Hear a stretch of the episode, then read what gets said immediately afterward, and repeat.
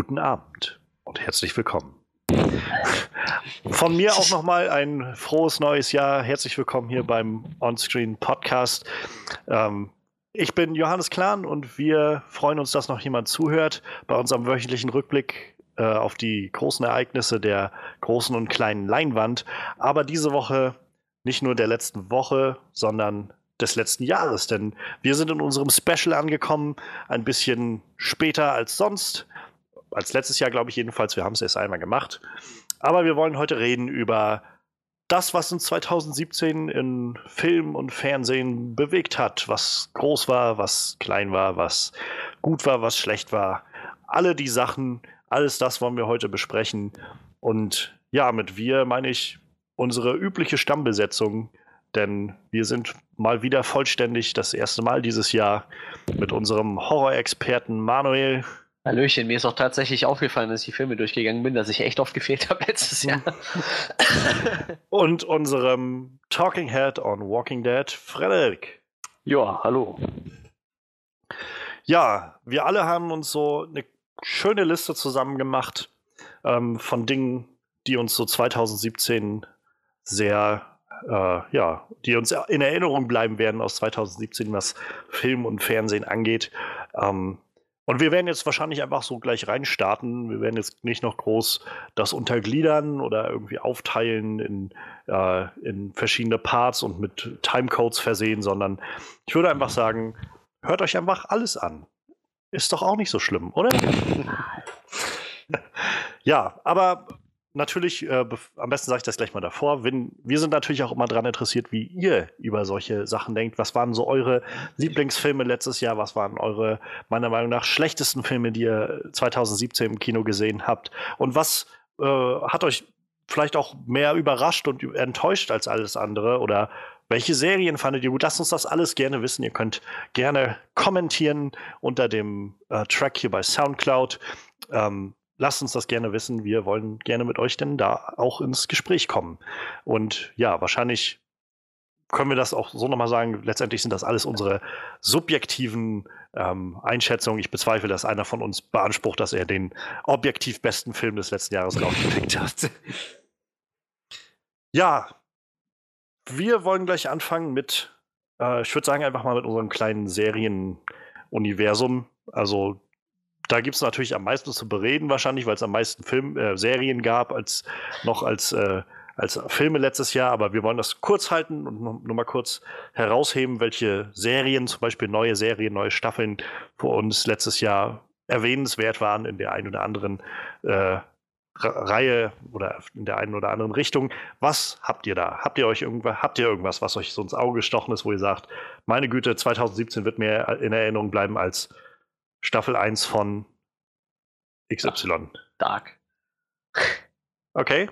Ja, Dark. Ich, ja, da, da kann man, denke ich mal, mal erwähnen. So. Also, ich bin ja jetzt kein Fan von deutschen Filmen, obwohl wir da dieses Jahr auch einen ziemlich guten hatten. Äh, also einen, den ich gesehen habe, den ich ziemlich gut fand. Ähm, ich wollte gerade sagen, es gab, es gab nur einen. Es gab nur einen guten. Wir haben nur den einen gesehen, aber garantiert gab es keinen anderen mehr. Und äh, ja, ich ich, ich gehe halt immer mit sehr viel Vor Vorbeheit an sowas ran, aber dann kam halt Dark von, von äh, ich habe dann, der Mann hat so einen unaussprechlichen Namen. Baran Booda? Ja, ganz Baran, genau, Boran, genau, ja, ja, genau, genau. Äh, ein, ich glaube, Schweizer, Schweiz-Deutsch, ich weiß nicht. Und äh, ja, der, der ich würde sagen, der kopiert halt mit allem schon relativ stark diesen Hollywood-Stil, so deshalb bin ich ja immer, ich fand halt seinen Who Am I-Film damals schon ziemlich, ziemlich cool. Ich glaube, der kam vor zwei Jahren raus. Und er hat halt die erst, hat halt die Ehre gehabt, die erste deutsche Netflix-Produktion zu machen halt, ne? Also die erste deutschsprachige. Und äh, ja, das war halt dann, da kam halt dann Dark bei raus und hat so ich finde, es hat schon irgendwie so, so vom düsteren Charme ein bisschen was Stranger Things-mäßiges. Ich finde, der hat sich irgendwo inspirieren lassen, so, aber und wenn die Charaktere für mich nicht alle so unglaublich kompliziert gewesen wären, ich 50 Mal nachgucken musste, wer da überhaupt wer ist, wäre das echt eine ziemlich gute Serie so. Also, ich war da relativ erwartungslos halt, ne? bis auf dass ich den, den, den Autor, den Regisseur halt mag. So. Deshalb wieder so Dark, finde ich, sollte man mal erwähnen, so als erste deutsche Netflix-Produktion. Hat sie echt, eigentlich stand, steht so gut da, würde ich sagen. Das stimme ich dir ehrlich gesagt zu. Also ich habe mir jetzt nach Weihnachten, die kam ja auch erst im Dezember raus, äh, ich habe mir nach Weihnachten einen Tag Zeit genommen. Ich habe auch wirklich an einem Tag alle Folgen durchgeguckt gehabt. Ähm, wie das so ist an Weihnachten. Man hat irgendwie auch dann, wenn du so bei Familie bist und irgendwie so die zwei, drei Tage durch hast, irgendwie essen und alles austauschen und labern, was man so hatte, dann sitzt du halt viel rum.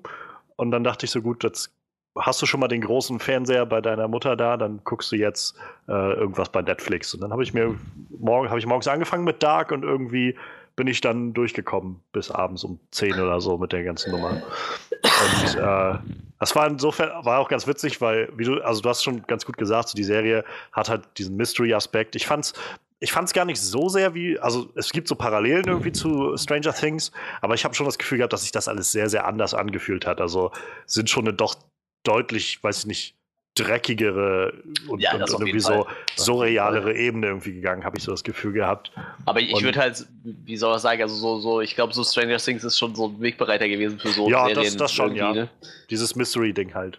Ja. So, und ähm, ich fand es halt nur ganz witzig. Meine Mutter war halt dann ab und an immer mit in der Stube, um das anzugucken oder irgendwie hat dann irgendwie was gemacht und immer nur so Fetzen mitbekommen und war dann halt irgendwie, als ich dann so bei Folge 6 oder 7 war, halt so auch völlig raus, was da jetzt gerade passiert. Weil halt, wie gesagt, so völlig, naja, wie du schon sagst, mal irgendwie die Charaktere tauchen irgendwie vielfach da auf und irgendwie passieren so Dinge, wo man sich manchmal, wo man erstmal nach der Folge überlegen muss, was ist jetzt eigentlich gerade passiert und so. Und, ähm, aber ja, ich, also ich stimme dir völlig zu dafür, dass es gerade auch eine deutsche Serie. Ich habe noch keine deutsche Serie gesehen, die so, so offensichtlich und sichtbar teuer produziert war. Ja. Also wo du so gemerkt hast, dass da echt viel Geld hintersteckt und tolles äh, Set-Design, tolles Sounddesign. Ich fand die Schauspieler eigentlich durch die Bank weg großartig und ich kannte ja, keinen ich kannte, von denen. Genau, ich wollte gerade sagen, ich kannte auch so gut wie keinen von denen. Ne? Das ist schon echt krass. Und naja, also ich meine, ich bin gespannt. Man merkt natürlich auch, sie versuchen sehr diesen amerikanischen Stil von Serien ja. so einzufangen damit ähm, was nicht zwingend schlecht ist, aber also ist nur sehr auffällig und ich glaube, habe ich halt auch noch nicht gesehen in der deutschen Serie. Und ja, ich bin gespannt auch, wann es da weitergeht, wie es da weitergeht, weil und ich, weil ich war halt auch echt überrascht, dass das Ganze international ziemlich gut ankam. Also ja. ich habe echt viel von so Amerikanern bei Twitter gelesen, die halt geschrieben haben, dass sie die Serie übelst feiern und so und ähm, und halt auch da ihre Fan-Theorien aufbauen und sowas. Und, also ich bin bin auch gespannt. Es ist halt total lustig, dass ganz viele äh, deutsche Kritiken immer so hießen so, ja, die Serie ist ziemlich gut, aber das mit den Charakteren ist schon sehr verwirrend so. Und scheinbar haben die Ausländer da so gar nicht das Problem mit, so jetzt irgendwelche amerikanischen und so. Die, die, das ist total krass. So, ich weiß nicht, also man sagt ja so, so, so, dass für Europäer zum Beispiel alle Asiaten gleich aussehen, so, weil wir die nicht auseinanderhalten können. Aber ich habe halt weniger Probleme, mir so einen japanischen Streifen anzugucken und so, da kann ich die Charaktere eher auseinanderhalten wie bei Dark, so. Bei Dark fand ich halt so viele Charaktere irgendwie so, die waren sich so ähnlich und ja. Warte mal, der ist halt jetzt der Freund von der. Nee, nee, das war doch der. Ach ja, scheiße. so, das ging mir die ganze Zeit so. Ja, wo du so denkst, so eigentlich müsstest du es ja gewöhnt sein, so die, die, kleinen feinen Unterschiede zwischen den Charakteren zu erkennen, aber ich hatte allem, echt Probleme. Vor allem war dann halt ab und an dann so äh, irgendwie man, mal so ein Charakter wie zwei, drei Folgen gar nicht zu sehen war. Und ja. dann war der einfach mal wieder dabei und ich denk so, wer war das eigentlich nochmal? Ich hoffe, das ergibt sich gleich. Ansonsten muss ich jetzt noch mal Pause machen und googeln oder so. Und, naja. Aber ich fand es halt auch ganz witzig, weil viele Leute das wohl, also bei Twitter jedenfalls viele Leute das auch immer so mit, mit so Mindfuck aller Lost irgendwie verglichen haben ja, und gesagt haben, so das letzte Mal habe ich halt bei Lost so das Gefühl gehabt von, wow, ich muss mir jetzt irgendwie äh, ein Diagramm erstellen, damit ich auch irgendwie dranbleibe, was hier gerade passiert. So. Und ja, das Schöne ist, das, das es ja wirklich, ne? da haben ja, ja. Leute so, das kannst du, das kannst du sogar, wenn du ganz popelig einfach nur bei Wikipedia reinschaust, da hast du schon dieses Diagramm, wo so die ganzen Zusammenhänge zwischen den Charakteren beschrieben werden und wer wer ist und so. Das ist schon echt krass. Ach ja. Ja, also ja, ich kann auch sagen, Dark war jetzt irgendwie interessante Überraschung. Ähm, für mich, was ich nochmal herausheben wollte, jedenfalls auf der positiven Seite, also da gab es viele Serien, muss ich sagen, wo ich jetzt mal so rückblickend geguckt habe, die mir gut gefallen haben, viele Staffeln, also sei es um das mal kurz abzuhaken, Glow fand ich ziemlich cool. Die erste Staffel ja, Godless war unglaublich coole Serie. Uh, The Punisher, 13 Reasons Why war ziemlich cool.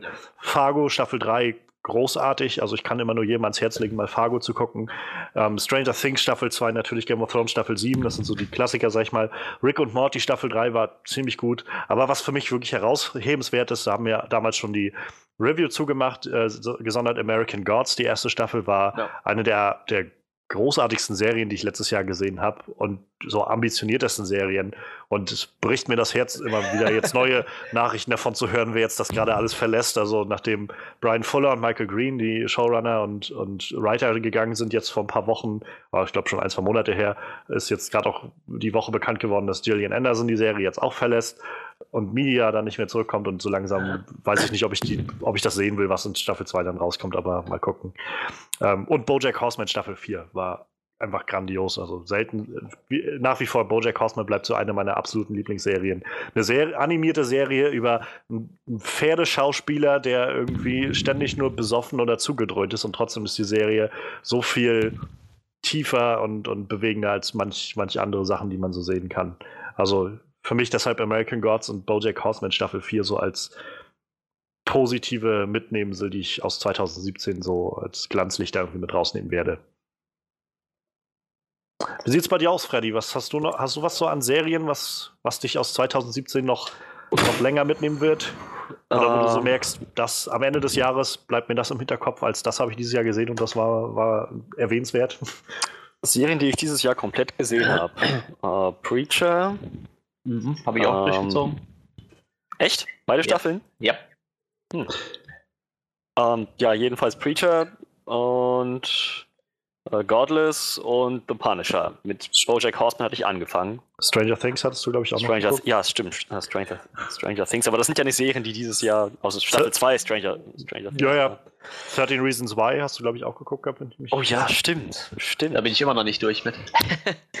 okay, also 13 Reasons Why wird mir auf jeden Fall im Gedächtnis bleiben. Ähm, naja, Godless, Stranger Things, eigentlich alles, was ich gerade aufgezählt habe. Das, ähm, das grundlegende Netflix-Programm. Ja, ja, so, so, so ziemlich. Das sind alles Serien, wo ich sage, das, das war meine Zeit auf jeden Fall wert. Und ja, ich, ich würde nichts davon vermissen wollen. Ich muss sagen, du hast es gerade erwähnt gehabt, Preacher. Für mich war Preacher Staffel 2 sowas, wo ich ich meine, du, du, erinnerst dich sicherlich ja. sehr, sehr lebhaft dran, aber das ist halt, das muss ich einfach nochmal hervorheben als eine Sache, die ich sehr, die mir so negativ in Erinnerung bleibt. Das ist das erste Mal seit langem, also seit vielen Jahren, dass ich so, dass ich eine erste Staffel gesehen habe und mega euphorisiert war im Anblick der zweiten und mega enttäuscht war von der zweiten Staffel. Bis zu dem Punkt, dass ich jetzt nicht mal weiß, ob ich mir die Zeit nehmen und die dritte Staffel wirklich mitverfolgen werde, wenn die dann irgendwann kommt. Also ähm, ich fand Preacher Staffel 2 nicht wirklich gut. Also wirklich sehr enttäuschende Nummer.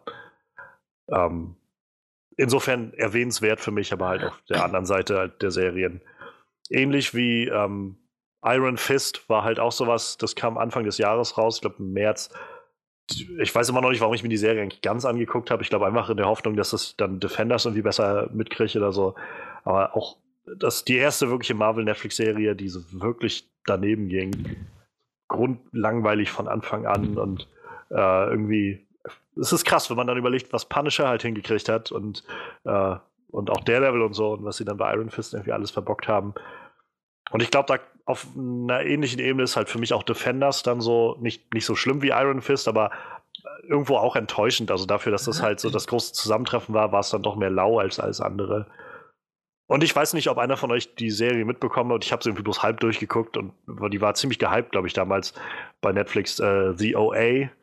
Ich, ich weiß nicht, ich fand, also ich, nachdem irgendwie tausend Leute mir das empfohlen haben als neue coole Mystery-Serie bei Netflix, habe ich dann irgendwie aufgehört nach fünf Folgen oder so, weil ich gedacht habe, meine Güte, das ist jetzt irgendwie echt ziemlich lame alles. Ich hatte doch, was habe ich denn noch angefangen? Ich habe noch irgendeine Serie auf Netflix angefangen. Irgend so eine Weltraumserie. Äh, The, The Expansee oder so? Ja, genau, genau. Die habe ich angefangen. War auch das, nicht schlecht. Ich habe zwar nur drei Folgen gesehen bis jetzt, aber die fand ich ganz okay. Wenn ich mich nicht täusche, ähm, war das halt so, auch hatten wir letztes Jahr die Nachricht, glaube ich, dass halt die Showrunner, die jetzt Expansee machen, äh, für Netflix diese Witcher-Serie machen ah, werden. Ah, okay. Deshalb hm. wollte ich eigentlich auch nochmal reingucken und mir das angucken, aber ich bin irgendwie noch nicht dazu gekommen. Ja, die, das die, die, ich, war schon ich, interessant. Die hat aber auch, glaube ich, schon wieder zwei oder drei Staffeln oder so. Und da ja, habe ich dann so gedacht, ich brauche mal Zeit, um mir damit, mich damit irgendwie auseinanderzusetzen. Und diese Mars-Doku, ich glaube, war die in Kooperation mit BBC, weiß ich nicht. Das ist gut möglich. Die habe ich auch noch angefangen. Die ist eigentlich auch relativ interessant, weil die ist immer so eine Mischung aus, da wird halt erklärt, was so möglich ist, wie so eine Besiedlung vom Mars aussehen kann und dann halt so eine ja, so einer filmischen Umsetzung davon, wie es halt ist, wenn, wenn wir schon ja. da werden, so nach dem Motto. Das ist eigentlich relativ interessant. Wenn man sich für sowas ein bisschen Science-Fiction-mäßig interessiert, ist das eine interessante Sache. Ich habe es nicht gesehen, ich habe aber gehört, dass die neue Staffel Black Mirror wieder ziemlich gut geworden sein soll. Also ich, meine ja. Schwester hatte sich die angeguckt und meinte wieder so, was für ein, was für ein Gehirnfick diese ganze Serie eigentlich ist. Und so, wo du dann irgendwie rausgehst und denkst, so, meine Güte, das ist gar nicht so weit weg von dem, was wir jetzt hier so erleben. Also. Ach, das, das, das war die mit den äh, Zukunftskrams. Ja, so, so ein bisschen. Ich habe die erste Folge tatsächlich bisher erst bloß gesehen und bin dann noch nicht weitergekommen. Äh, die erste Folge ist, wo der englische Premierminister erpresst wird und äh, weil die englische Prinzessin, glaube ich, entführt wurde. Und dann soll der Premierminister, damit die freigelassen wird, äh, im, live im Fernsehen, im öffentlichen Fernsehen ähm, mit einem Schwein Sex haben. Und äh, ziemlich abgefuckt, so wie die Serie das irgendwie darstellt, wie, naja, wie, was der so durchmacht und halt, was dann auch der was, wie, wie so das Publikum, also alle Zuschauer, also quasi wir Normalmenschen auf sowas reagieren und so. Also ist immer so leicht dystopisch irgendwie alles, aber alles nur in so einer Zukunft, wo du so sagst, das ist jetzt, könnte drei ja, genau. Jahre weg sein oder so. Das ist jetzt nicht so wie, wie Hunger Games oder sowas, das Gefühl hast, hier war nochmal so, so ein Atomkrieg oder sowas zwischen, sondern einfach nur, ja, gib mal der, unserer Gesellschaft noch zwei, drei Jahre und dann, dann sind wir da nicht mehr weit weg von. So. Diese Szene mit dem Schwein hattest du mir, hattest, davon hattest du mir erzählt. Das war doch irgendwie, war das doch ziemlich kontrovers unter manchen Fans, oder? Du, ich, äh, ich, ich kann das, ich, ich weiß es nicht so genau, es ist halt die erste Folge von der ganzen Serie. Ähm, ich weiß halt nicht, wie Fans da so insgesamt drauf reagieren, ob die halt, ich glaube, die, die Folge wird immer so irgendwo im, im oberen Mittelfeld so angesiedelt der, oder gerankt so zwischen den Folgen von Black Mirror. Ähm, sie ist halt, glaube ich, ein bisschen bisschen anders als manche andere Folgen. Also ich glaube, der Großteil der Folgen spielt halt auch so ein bisschen mit Technikaspekten immer so, was so, die Serie heißt ja auch Black Mirror, weil das so dieses ähm, quasi den schwarzen Spiegel, den dein, dein Smartphone sozusagen oder die Bildschirme von Computern und sowas halt darstellen. Äh, deshalb der Name Black Mirror. Und damit ja. hat diese Folge eigentlich nicht so viel zu tun. Also sie thematisiert zwar so diese ähm, ja, halt so, so unsere, unsere Medienbesessenheit irgendwie und, und so, so Gier nach, nach äh, Sensationen und sowas. Also, dass wir halt als Zuschauer irgendwie diejenigen sind, die halt irgendwie sofort alles anmachen und sagen, oh Gott, ist das eklig und trotzdem uns als das an, angucken. Ähm, und also ich glaube, das ist letztendlich auch der Punkt, den dieser Entführer machen will mit dem ganzen Ding. Aber ja, also insofern ist es, glaube ich, ein bisschen anders als manche andere Folgen da drin. Aber vielleicht verwechsel ich das auch gerade. Die, die Leute in der Folge selbst, meintest du vielleicht, haben ziemlich gespalten darauf das, reagiert. Das, das kann sein, ja. Also da gab es halt so oder so Leute, die, die meinten, also so wie das halt ist, ne, du hast so Leute, die dann sagen, wie, ja, die Typen da oben, die haben dann alle verdient oder so, ne, die tollen Politiker, und dann hast du aber auch die anderen, die sagen, ja, der arme Mann und so. Aber beide Gruppen stehen vor den Fernsehern und gucken sich das halt an, ne? Also. Hm. Naja, Oh, ich ich habe gerade ein, ich habe noch eine Serie in Enttäuschungen, äh, wo wir bei Anthology sind. Black Mirror ist ja so eine Anthology-Serie. Ich habe das erste Mal dieses äh, 2017 habe ich geschafft, äh, eine Staffel American Horror Story komplett zu gucken. Okay. Die ähm, erste? Nee. Boah, Hotel. Hotel. Ich will gar nicht dran denken. Hotel ist richtig, richtig gut. Und ähm, äh, Roanoke haben wir auch geguckt, ist auch nicht schlecht. Fand ich beide sehr gut. Ich glaube, Roanoke ist auch aus dem letzten Jahr, oder? Ich glaube, das war die aktuellste. Du, ich glaube, nee, ich oder das Kult, Kult kommt, glaube ich, dieses Jahr erst, oder? Ist sie schon raus? Ich also, ich egal. weiß halt, in Amerika kam jetzt, war die letzte Staffel die, wo sie die Wahl, amerikanischen Wahlen thematisiert haben. Ja, wie es in Deutschland ist, weiß ich nicht. Dann war es wahrscheinlich gut. Aber wie gesagt, diese Roanoke, das war, glaube ich, die letzte, die zum Beispiel auf Netflix erschienen ist, die war auch ziemlich gut. Ja, Aber diese Hotel, die, die hat mich richtig umgehauen. Die war echt ziemlich gut. Tja, Big Mouth, die kann ich auch noch erwähnen. Auch so eine deutsche, äh, deutsche, auch so eine Netflix-Serie animiert, die, wo ich mich sehr weggeschmissen habe, die sehr viel so, äh, die sich so um, ähm, pubertierende Jungs und Mädchen gedreht hat und irgendwie sehr, ja, ohne irgendwie ein Blatt von Mund so Dinge kommentiert hat, die so passieren in der, in der Pubertät, sehr witzig war und auch vor allem sehr ehrlich und wie gesagt, so völlig völlig nicht jugendfrei ist. ähm, ja, aber also insofern, um es mal zum Ende zu bringen, und wir haben mit Busse glaube ich, an der Oberfläche gekratzt. Es gab halt tausend Serien, die irgendwie letztes Jahr rauskamen. Ach ja, scheiße, meine Enttäuschung habe ich jetzt nicht genannt. Das ist, meine Enttäuschung ist Disjointed, läuft gerade auf Netflix. Dafür hat Katie Bates American Horror Story verlassen und das hätte sie besser gelassen. Ach, diese, diese Kiffer-Comedy, ja, oder? Ich stehe eigentlich auf Kiffer-Comedies und bin halt auch so ein Fan von Weeds und so. Und äh, ich meine, der, der, der Erfinder von der Serie ist halt äh, der Typ, der Big Bang Theory gemacht hat. Und Big Bang Theory gucke ich ja eigentlich auch ganz gerne. Ach, so. Chuck Lorre. Ja, aber äh, die Serie ist echt scheiße. Tja, mal schauen, was so wird. Also wir haben zum Beispiel jetzt, glaube ich, keine einzige Serie geguckt oder auch benannt, die jetzt so gerade bei den Golden Globes oder sowas mit nominiert war. So, so Ja. Handmaid's Tale oder, oder äh, Marvelous Madam irgendwas, ich habe den Namen vergessen. Äh, aber das sind so Dinge, entweder die kommen auch noch nicht so, zu, sind nicht so wirklich zugreifbar, zugänglich hier in Deutschland. Oder man muss halt extra nochmal Hulu oder sonst was oder Sky oder so sich dazu Ja, ja. holen. Also ähm, ja, insofern lasst uns, wie gesagt, lasst uns gerne wissen, was so eure Lieblingsserien waren oder vielleicht auch die Serien, die euch enttäuscht haben ähm, in diesem Jahr. Aber äh, das sind so auf jeden Fall die Serien, die uns bewegt haben im 2017. Aber soweit würde ich sagen, erstmal genug von den, von den Serien. Lasst uns oder lasst uns mal weitergehen und jetzt wirklich auf das gucken, was wir hier hauptsächlich ja auch irgendwie immer im Podcast haben, die Filme die großen Kinosachen, die so passiert sind, ähm, von, von Januar bis ja, jetzt letzten Dezember. Bevor wir gleich anfangen, möchte, also kann ich für mich schon mal sagen, ähm, ich habe einige Dinge aus dem Janu Januar ausgeklammert, also so Filme wie Moonlight, La La Land, ähm, Hell High Water, so das sind so Sachen, die ich irgendwie ausgeklammert habe, einfach weil ja, faktisch gesehen kam sie halt letztes Jahr in Deutschland raus. Wenn wir aber ehrlich sind, sind das alles Filme, die eigentlich 2016 schon rauskamen und halt auch bei den Oscars schon 2000 und, äh, und 17 jetzt, also quasi vergangenes Jahr, mit nominiert waren und ausgezeichnet wurden, gegebenenfalls. Und ich finde es halt für mich jedenfalls spannender zu gucken, welche Filme, ja, welche Filme irgendwie, die wirklich letztes Jahr, rein letztes Jahr quasi rauskamen und nicht nur durch irgendwelche Spitzfindigkeiten in Deutschland erst 2017 rauskamen, nominiert werden könnten oder überhaupt gut waren oder so. Insofern das erstmal dazu. Ich habe für mich mal eine kleine, also ich habe für mich letztes Jahr Liste geführt und kann sagen, dass ich 2017 57 Filme im Kino gesehen habe. Ähm, und ich habe eine kleine, äh, davon eine kleine insgesamte äh, Bilanz gezogen.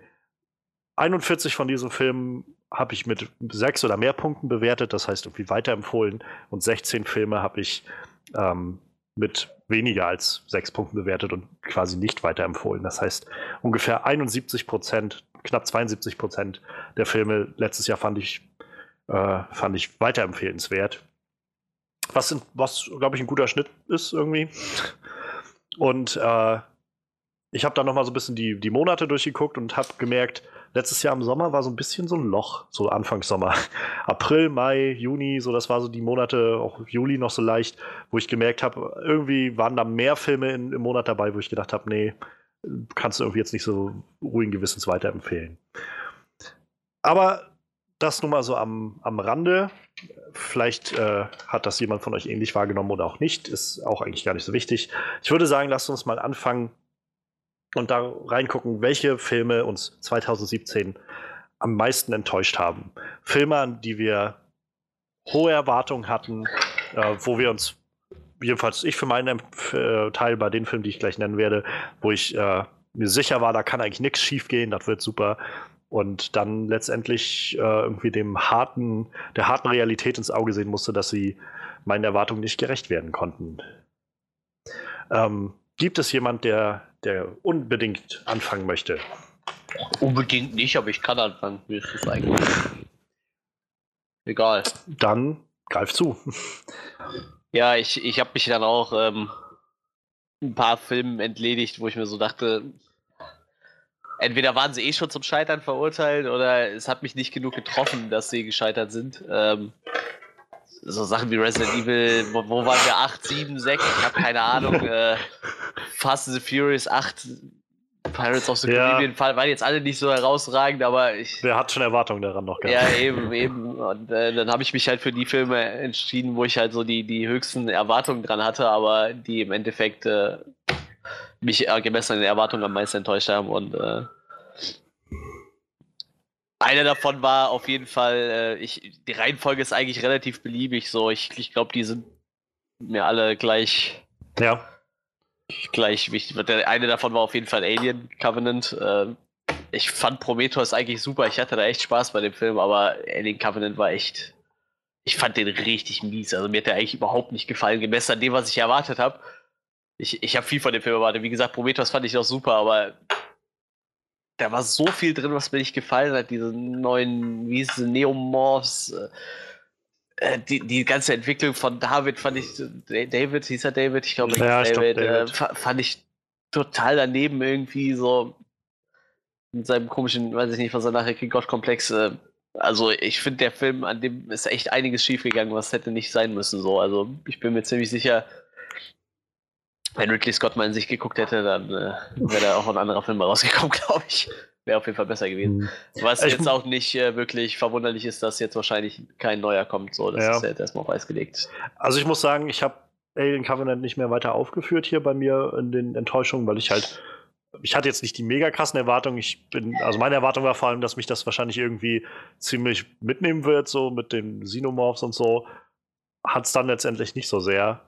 Aber ich, ich muss sagen, ich bin auch nicht davon ausgegangen, dass ich jetzt so ein, so ein Meisterwerk irgendwie vorgesetzt kriege. Irgendwie habe ich, keine Ahnung. Es wird, glaube ich, immer schwerer mit fortschreitenden Filmen nochmal so diesen, ja, diesen, diesen halt. großen erfinderischen Geist der ersten Filme einzufangen. Ich habe keinen der Alien-Filme vorher gesehen. Wenn ihr unsere Review dazu hört, dann werdet ihr das auch mitkriegen ähm, zu Alien Covenant.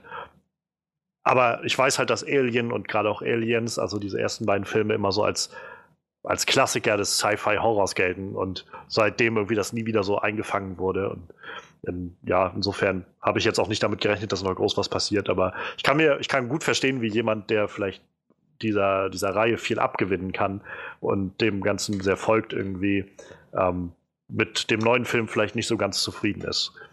Ja. ja, das ist es halt, wie gesagt, und vor allem, ich fand gerade Prometheus eigentlich ziemlich gut so, ne? Also klar, der muss sich mit Alien messen und äh, da stinkt er auch Prometheus ab, aber so dafür, dass du nach so vielen Jahren nochmal eine Fortsetzung machst, war der halt echt, echt gut so und ich habe halt echt einiges erwartet, aber da kam halt nichts von rüber nachher so. Ich also, das ist echt so ein Film, den kannst du aus dem Alien-Franchise wegen mir rausstreichen. So. Ich brauch den da überhaupt nicht. Ging mir äh, echt daneben. Äh, Freddy, willst du dazu noch was sagen? Also, ich, für mich war der Film jetzt keine Katastrophe. Hm, ich, klar hätte ich mir einen besseren Film gewünscht, aber er war jetzt auch nicht so enttäuschend wie ähm, ein anderer Film, den ich mir rausgesucht habe. Aber, ja, aber ja, ja es, es wäre nicht ah. schlecht gewesen, wenn Ridley Scott das Franchise nicht komplett in den Dreck geritten hätte, ja.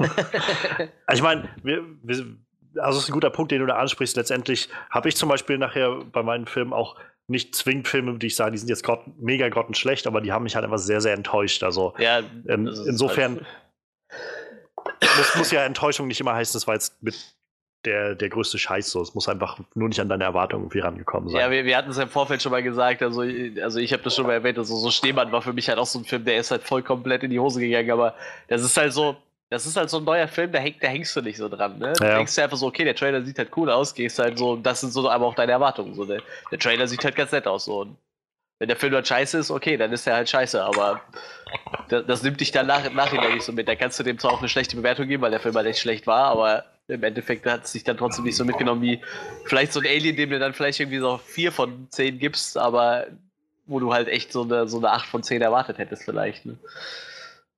Das, ist, das ist es halt. Definitiv.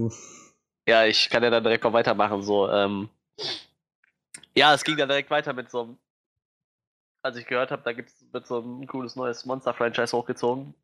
Mit einem äh, Russell Crowe als, äh, als äh, Dr. Jekyll und Mr. Hyde. Und ich dachte mir nur, meine Fresse, das ist sowas von perfekt besetzt.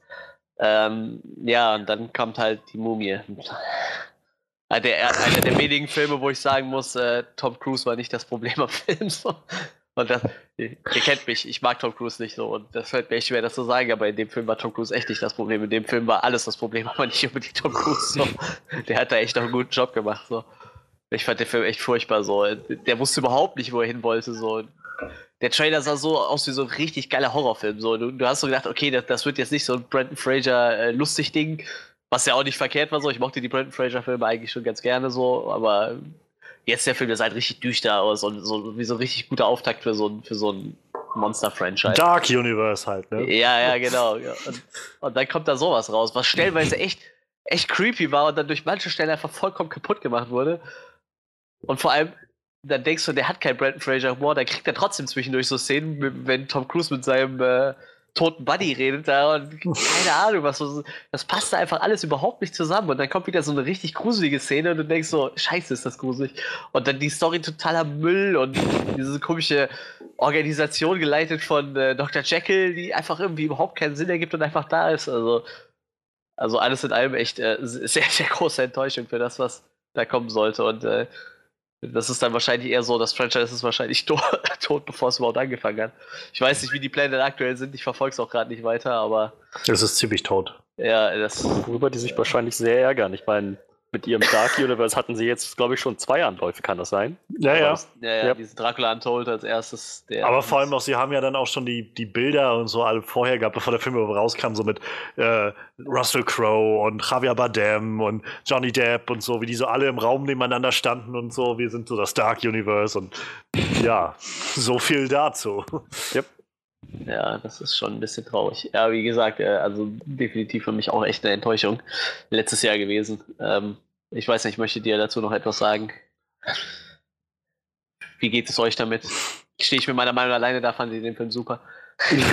nee, also ich, ich würde sagen, du hast schon definitiv recht mit, mit, mit den Punkten, die du ansprichst. So, an Tom Cruise lag es wirklich nicht, nee. aber der Film wusste irgendwie nicht so richtig, was er wollte. Und Definitiv, naja, ja. Ich, ich, wie gesagt, du hast es schon angesprochen, Manuel, es gab wirklich gruselige Momente und ich fand, es gab auch irgendwie witzige Momente, aber am Ende war das nur so eine halb lauwarme Brühe und irgendwie, ja, die, die Story war nicht besonders ähm, gut durchdacht, so dementsprechend. Aber ganz ehrlich, so hohe Erwartungen hatte ich an den Film nicht. Das ist wahrscheinlich dann dir als Horror-Experten geschuldet. Ja, also ja ich, ich halt wie gesagt, bei mir war es halt dieses, äh, boah, das wird so ein richtig geiles Franchise halt rauskommt. Ne? ich hatte halt auch echt kaum Erwartungen an den Film. So. Also es wurde, ich weiß am Anfang, die ersten Trailer dachte ich noch so, das, das könnte interessant werden. So. Und auch diese Szene mit Tom Cruise, wieder dieser, dieser, dieses Flugzeug abstürzt und so. Und, ja. Aber so, je näher der Film dann kam und so, umso mehr habe ich dann so gedacht, eigentlich, also ich bin mal vorsichtig. Und wie ich zurück, zurückdenke, so ein bisschen wie du das schon gesagt hast, Freddy, dieser Film fühlt sich an wie so ein, wie so ein Produkt einfach nach nach einer Schablone gemacht. So, wir wollen halt irgendwie ein Franchise aus dem Boden stampfen und müssen ja. jetzt irgendwie anfangen. Und dann, ja, irgendwie am besten soll es möglichst viele Leute irgendwie ansprechen. Das heißt, wir machen es zwar ein bisschen gruselig, aber halt auch nicht zu gruselig. Und dann muss noch Famili äh, so Humor mit rein, damit die Leute auch was lachen können und da wieder Leute dann einen Grund haben. Und dadurch fühlt es sich dann an wie, wie nix so wirklich. Also hast du das Gefühl, du guckst ja. irgendwie drei Filme, die alle dasselbe machen und doch irgendwie nicht zusammenpassen. So. Ja, was insofern immer wieder schade ist, weil ich halt Sophia Botella echt gerne mag.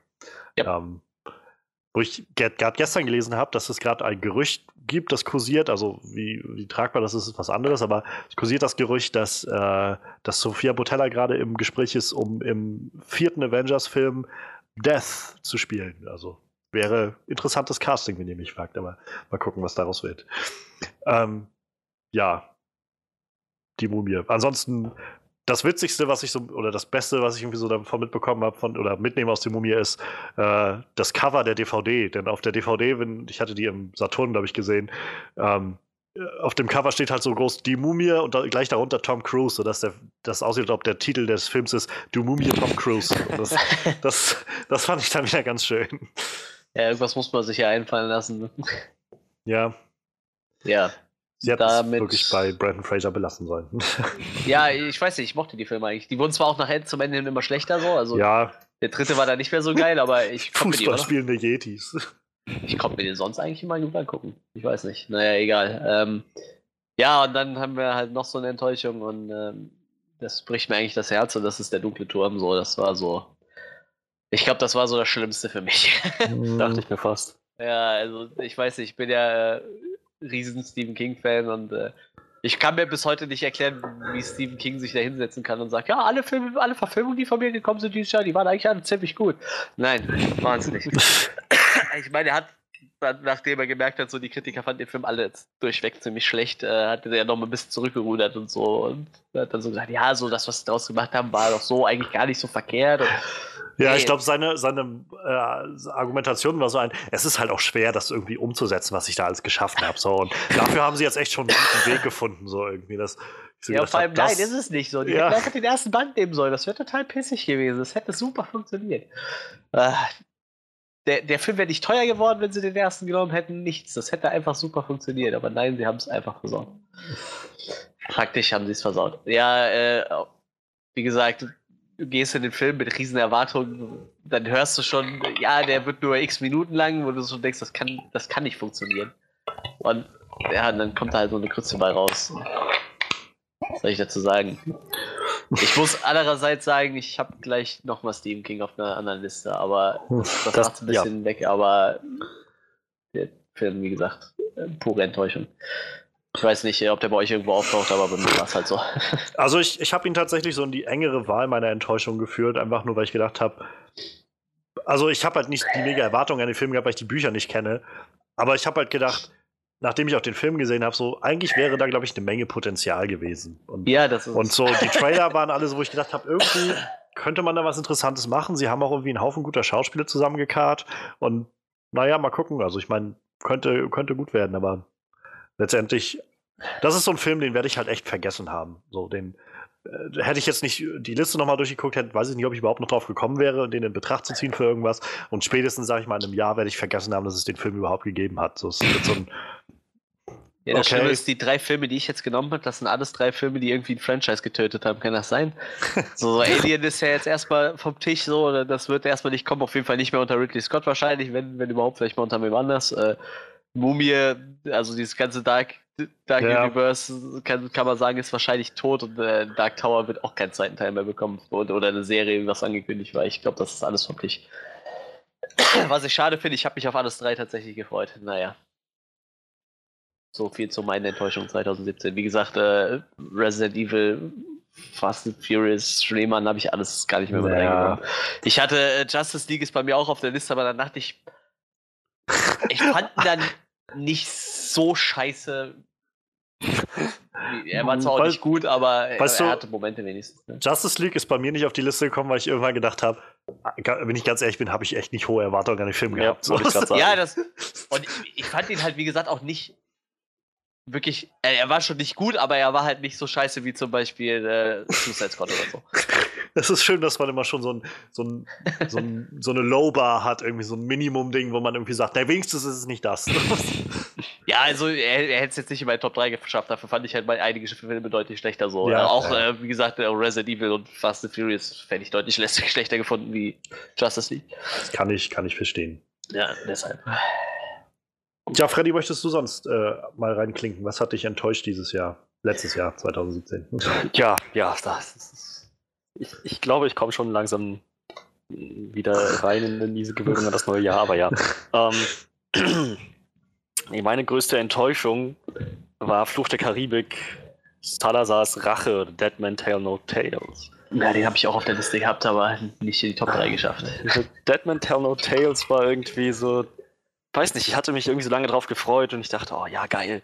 So, den vierten habe ich mal gesehen im Free TV und dachte, ähm, tja, das, das war jetzt nicht so geil. Aber, aber jetzt, jetzt, ich meine, das, das, das kriegen sie doch hin. Sie, doch, sie haben doch schon ein paar gute Filme in dem Franchise. Das, das schaffen sie wieder. Sie, gehen jetzt wieder zurück zu den Wurzeln. Das, das wird was.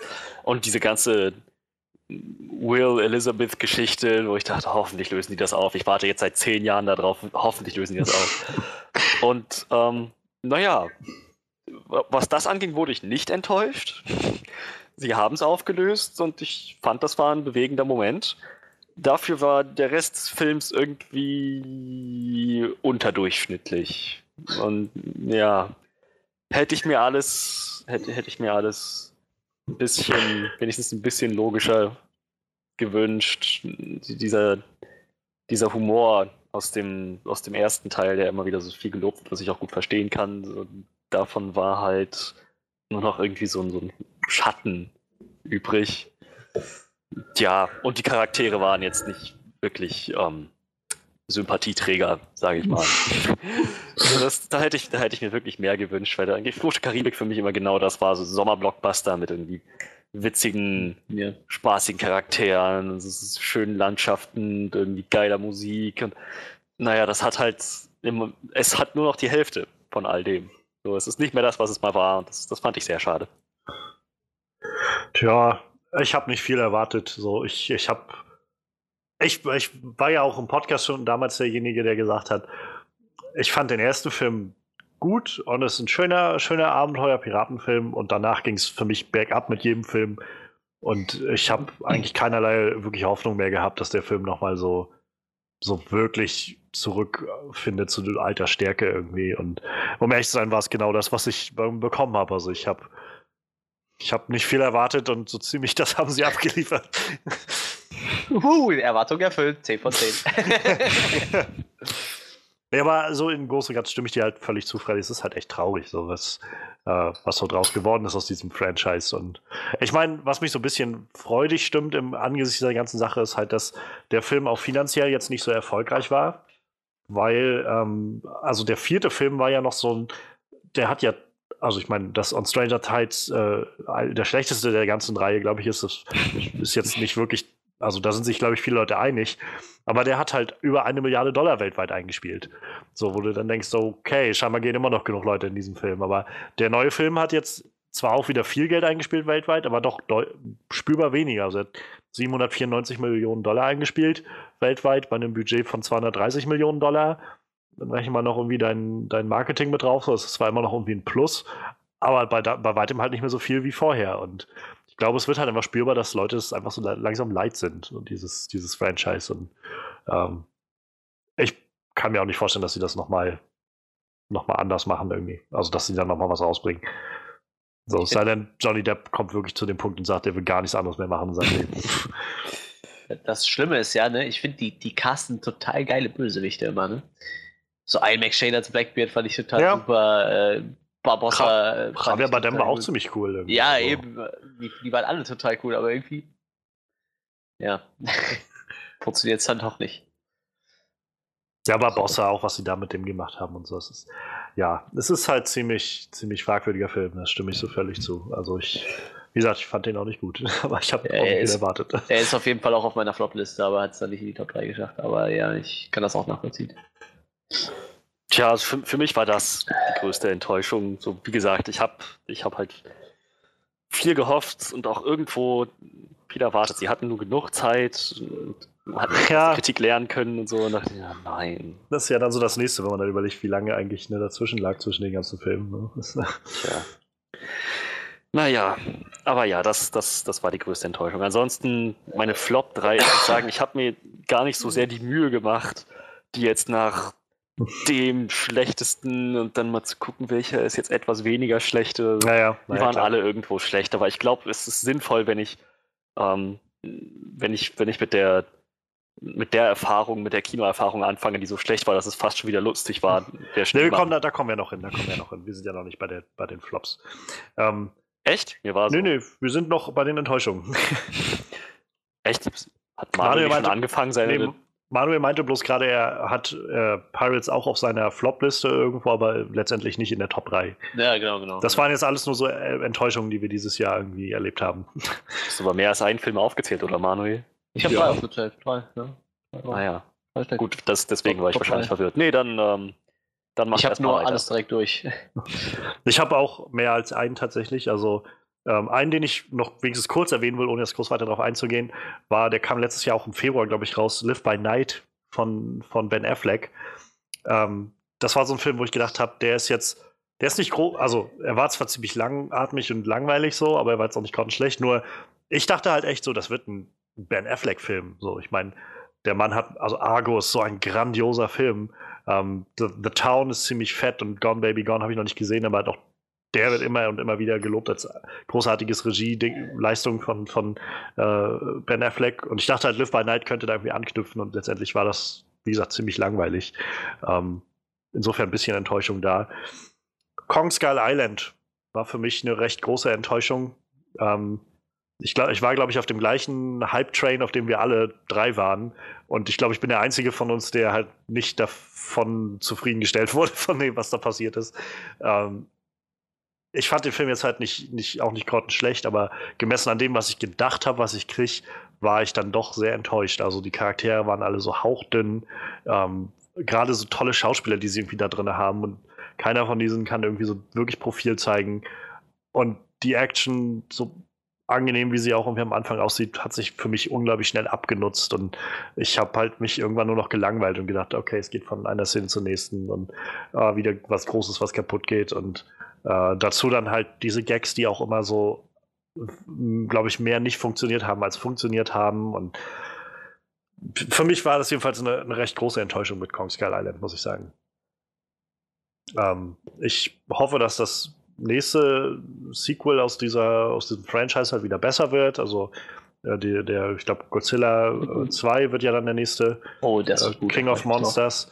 Ähm, sie haben Millie Bobby Brown gecastet, die Schauspielerin von Eleven. Das ist schon mal ein gutes Zeichen, irgendwie, hoffe ich mal. Ich weiß nicht. Also ich fand den Film halt echt so. Äh, und ich finde es halt tatsächlich auch so ein bisschen affig, das war ja dann danach so, als CinemaSins dann ihr Video dazu gemacht hat und sich dann halt Regisseur John Vogt Roberts dann so ja. aufgeregt hat darüber. Ähm, auf einer Seite kann ich das schon verstehen, dass es halt nicht so schön ist, wenn man irgendwie merkt, dass seine Arbeit, die man irgendwie lange, lange hatte und wo man irgendwie viel Herzblut reingesteckt hat, dass das so, so belächelt wird irgendwie. Auf der anderen Seite finde ich aber auch, der Film hat echt nicht das abgeliefert, was man hätte abliefern können. Und sich dann immer, dass sich dann hinzustellen und so ein bisschen so zu tun, als würde man irgendwie jetzt so die große Kunst geschaffen haben, finde ich halt aber auch irgendwie, also zeigt mir irgendwie auch, dass, dass man nicht so wirklich einsichtig ist und dann so dünnhäutig zu sein und weiß ich nicht. Also ich fand, das war so eine ganze Aktion, das hat dem Ganzen noch dazu getan, dass ich gedacht habe, wow, dieser Regisseur scheint wirklich zu glauben, er hat hier gerade äh, großartiges Kino abgeliefert so und naja, das, das glaube ich eigentlich nicht so sehr. Er hat ja in, in einem Honest Trailer hat er ja seine eigene Kritik mehr oder weniger geschrieben. So, er ist schon noch auf die Schwachstellen seines Films eingegangen. Sicher, aber zugute halten. Also ich will jetzt nicht sagen, dass ich, ist halt auch mal schwer. Ich will jetzt nicht jemanden verurteilen, ohne ihn noch zu kennen oder mit dem Geld zu haben. Aber die Art und Weise, wie er halt so geschrieben hat und dann auch irgendwie die CinemaSins Leute angegangen hat dabei, so ich, ich weiß nicht, ich fand es halt nicht so wirklich clever. Es wirkte halt als sehr dünnhäutig irgendwie. Und ähm, wie gesagt, dafür, dass Cinema Sins finde ich aber auch bei aller Comic, die oder Comedy, die sie machen in ihren Videos, durchaus auch relevante Punkte aufgeführt haben in all dem. Ähm, also weiß ich nicht, finde ich, wie gesagt, für mich war der Film halt einfach nicht gut genug, als dass ich sagen könnte, ich, ich kann wirklich hundertprozentig verstehen, dass sich jemand darüber aufregt, dass Leute vielleicht nicht so, nicht so Zugang zu dem hatten, was er sich da vorgestellt hat. Aber wie gesagt, ich glaube, ihr habt den Film ja doch deutlich besser gefunden als ich. Ja, ich fand den nicht schlecht. Ja, durchaus. Also, fand der, der, der war gut. Ich, ich, ich mag es, wenn, wenn, äh, wenn Godzilla Sachen, äh, Leute, äh, wenn King Kong Leute verprügelt und Sachen durch die Gegend schmeißt und so. Das ist cool. Das macht Spaß. ich fand, der war, also ich fand, der war interessant genug und halt bombastisch anzusehen. Tja, ich weiß, ich habe einfach, glaube ich, wenn ich so, als ich gesehen habe, irgendwie Samuel L. Jackson, äh, Tom Hiddleston und vor allem Brie Larson. Ich finde, Brie Larson ist eine grandiose Schauspielerin. Jeder, der schon mal äh, Raum, also Room gesehen hat, ähm, da hat sie auch den Oscar für gewonnen gehabt. Das ist Wahnsinn, was diese Schauspielerin kann. Und ich freue mich so darauf, die als Captain Marvel dann im Marvel-Universum in spätestens einem Jahr dann zu sehen. Aber in dem Film war das halt so, wo ich gedacht habe, diese ganzen tollen Schauspieler werden hier alle verschwendet, weil man ihnen nicht mehr als so die nötigen paar Dialoge gibt, die sie halt brauchen und, und fertig so. Und dann, das weiß ich, das hat mich so, so sehr enttäuscht irgendwie, dass halt dann versucht wurde, das irgendwie aufzufüllen mit, naja, okay, der Affe sieht halt cool aus und haut irgendwelche Riesenechsen so, aber auch das den gesamten Film über, so, ohne dass mal irgendwie was Neues passiert. Und, naja, wie gesagt, war so meine Enttäuschung äh, auf der Ebene. Und ich glaube, meine nächsten beiden Enttäuschungen, also die anderen beiden Sachen, die ich noch habe auf meiner Enttäuschungsliste, sind auch wieder Sachen, wo ich wahrscheinlich der Einzige bin, der das so sieht. Aber ähm, Guardians of the Galaxy 2, Mann, hat mich das enttäuscht. Also nicht, dass ja, das der auch wieder sowas, mir, wo ich sage, nicht, dass der Film mega schlecht ist oder so, aber ich finde, der Film hat so viel also war so weit unterhalb dessen, was der erste Film gemacht hat. Und gerade weil ich den ersten Film sehr, sehr großartig finde. Ich finde das, fand das so super, was äh, James Gunn mit dem ersten Film gemacht hat, wie er uns an diese Charaktere rangeführt hat und, und irgendwie interessant, also eine interessante Geschichte erzählt hat und irgendwie diese, diesen Familienaspekt äh, zwischen all diesen Charakteren, diesen Outlaws so durchgebracht hat, in einem coolen Setting, Sci-Fi-Setting alles das war so, dass ich halt gedacht habe, Teil 2, das kann nicht schiefgehen. Wieder äh, wieder James Gunn, der irgendwie seine, seine Charaktere kennt und das weiterverfolgt.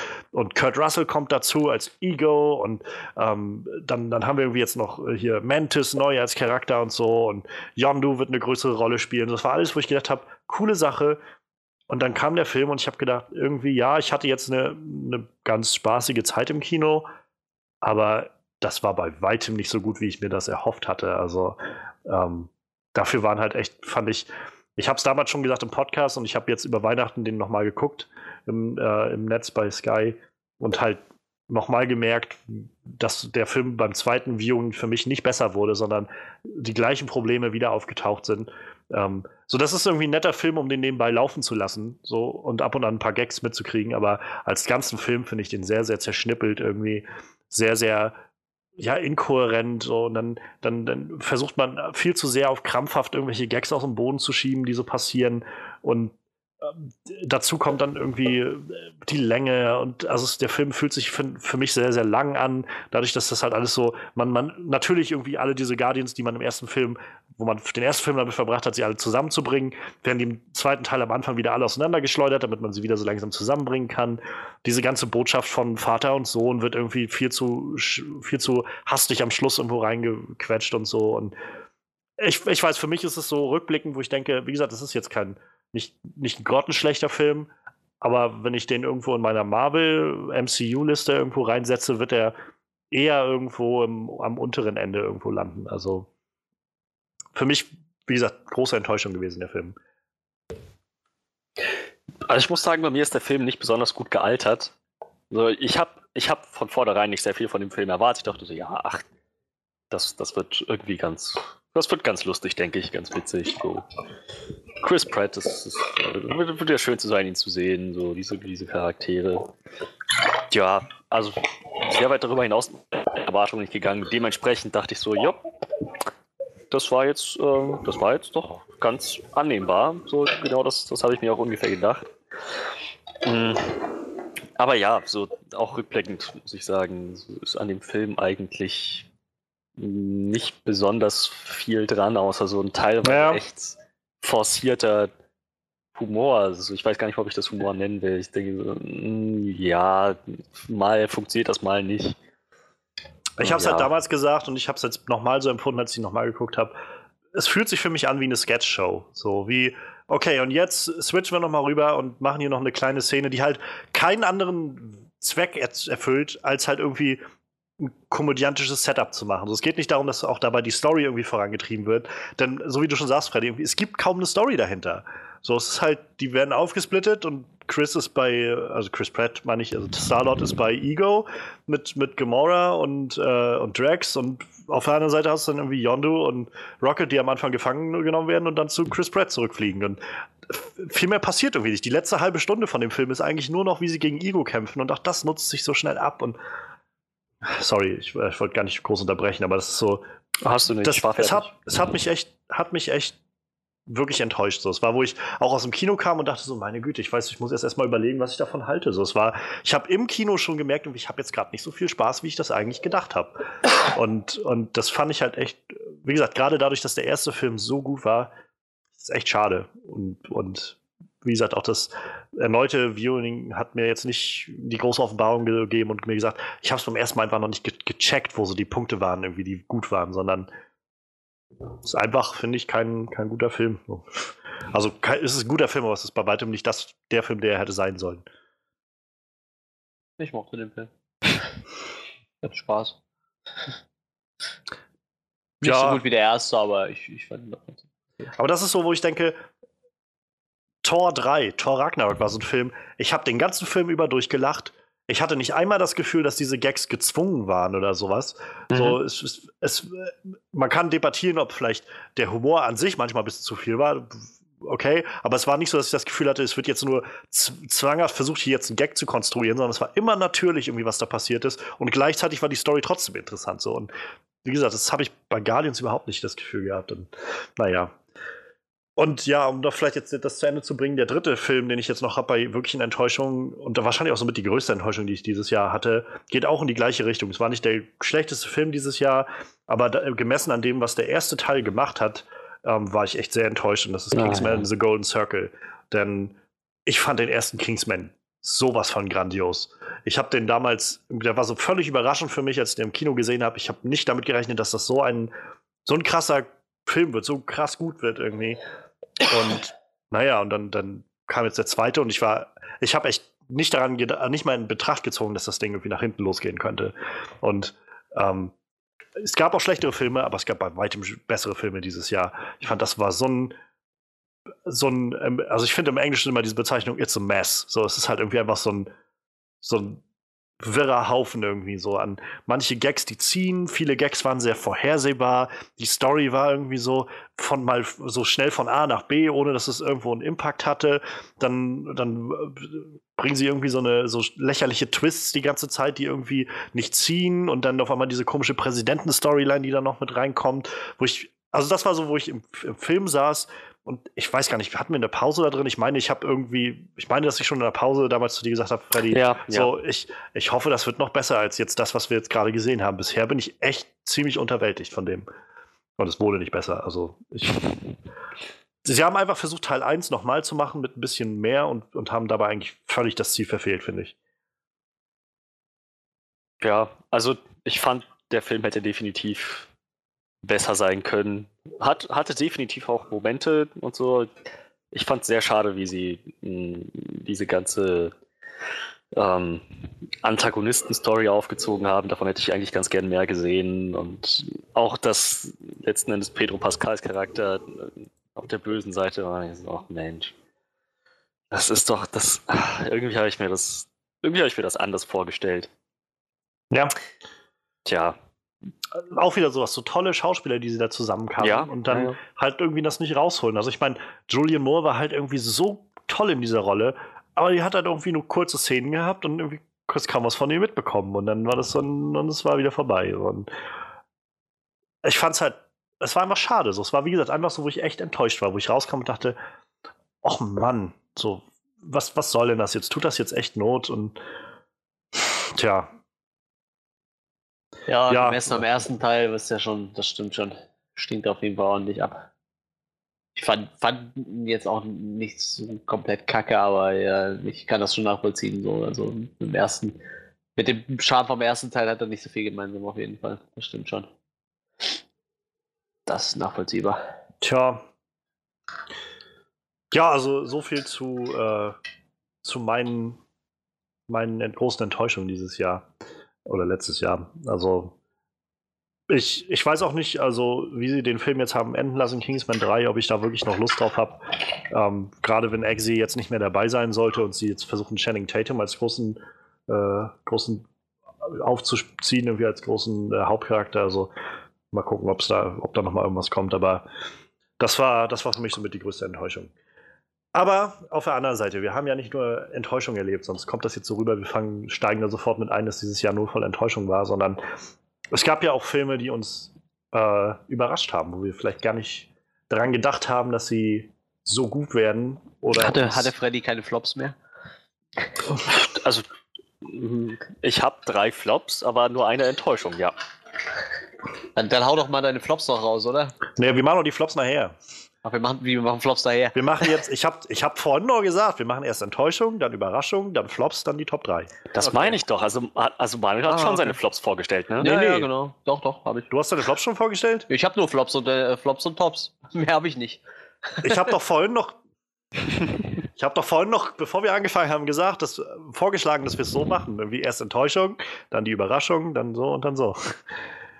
Keine Ahnung, dann nehme ich halt irgendwelche Flops, die noch auf meiner äh, Flop-Liste sind. okay, ja, dann, dann machen wir das wohl so. ähm, ja, aber dann lass uns jetzt erstmal in unsere Überraschung gucken. Äh, davon hast du ja noch nichts erzählt, Manuel. nee, nee, nee, das stimmt. Soll ich, also, soll, ich, soll ich, was erzählen oder willst du was erzählen? Wenn du, wenn du ich kann auch, möchtest. Ich kann auch gehen, wenn ihr wollt. Ich meine, äh, braucht mich überhaupt noch. nee, äh, wenn du möchtest, kannst du gerne äh, uns davon erzählen, welche Filme dich sehr überrascht haben, wo du rausgegangen bist und hast gedacht, mein Gott, hätte nicht gedacht, dass ich da rausgehe und mich freue. Äh, Jetzt muss ich aber fragen, ist das jetzt meine Top-Liste oder sind das jetzt einfach nur Überraschungen von das Sachen, die ich mir nicht erwartet, erwartet nur, habe? Nur die Überraschung, das, was ich ja, was, was ich ja ah, gesagt habe. Aber also machen wir auch noch eine Top-Liste hinterher. Ja, ja. Weil da kann ja, ich da nämlich jetzt Filme nehmen, die ich. Äh, die vielleicht nicht, nicht die besten waren genau. dieses Jahr, aber dich trotzdem sehr überrascht haben. Gut, dann passt da nämlich hervorragend Split rein. Der hat es ja. zwar nicht in meine Top-Liste geschafft, aber den Film fand ich sowas war geil. Habe ich, glaube ich, mittlerweile oh, achtmal gesehen oder so. Ich hoffe, du hast dir die Blu-ray oder so geholt. Ja, natürlich. äh, ich ich finde den immer noch total geil. Also, Split war so für mich, glaube ich, so meine Überraschung des Jahres. Ich bin gerade am überlegen, ich lasse mir mal gerade meine Liste durchgehen, weil ich da nicht so vorbereitet bin. Ähm, was ich auch noch ziemlich cool fand, also wie gesagt, Split für mich total geil. Ich freue mich jetzt schon auf den dritten Teil, das wird richtig abgefahren. Ähm, The Founder fand ich sehr interessant, dafür habe ich, da habe ich eigentlich nicht wirklich viel von erwartet, aber den Film fand ich ziemlich cool. Also diese McDonalds-Story. Ja, naja. Wer, wer, wer, den nicht auf dem Schirm hat da draußen. Ähm, und vielleicht, vielleicht könnte man Massa noch erwähnen. Also Massa war halt, der war halt ziemlich anders so irgendwie. Den, den fand ich auch schon ziemlich geil. Also der, weil der ganze Film halt von seiner Art her ziemlich anders war. Ja. Ich habe da gar, eigentlich gar nichts erwartet, so, weil, wie gesagt, ich, klar, Jennifer Rollins immer gut und äh, Javier Bardem war es, glaube ich, ne? auch immer sehr gut. Äh, aber ich habe bei dem Film halt nicht so viel erwartet und ich fand den ziemlich, ziemlich gut. Okay, ich hätte noch so ein paar mehr, ich weiß nicht, aber die kommen bei, euch wahrscheinlich auch, da klinge ich mich da nochmal ein. Also ich muss sagen, Split war sowas, wo ich nochmal rückblickend dran gedacht habe und ich, ich glaube, mein Problem ist einfach, dass ich damals ins Kino gegangen bin mit sehr anderen Erwartungen als dem, was ich da bekommen habe. So, ich, rückblickend finde ich immer noch, dass es, finde ich eigentlich umso mehr, dass es eigentlich ein ziemlich sehr, also ziemlich gut, ge, gut inszenierter Film ist, so, wo ich das Gefühl habe, das ist halt nicht wie so diese typischen Shyamalan-Filme, wo du so das Gefühl hast, ähm, naja, auf Krampf kommt noch irgendein Twist oder sowas.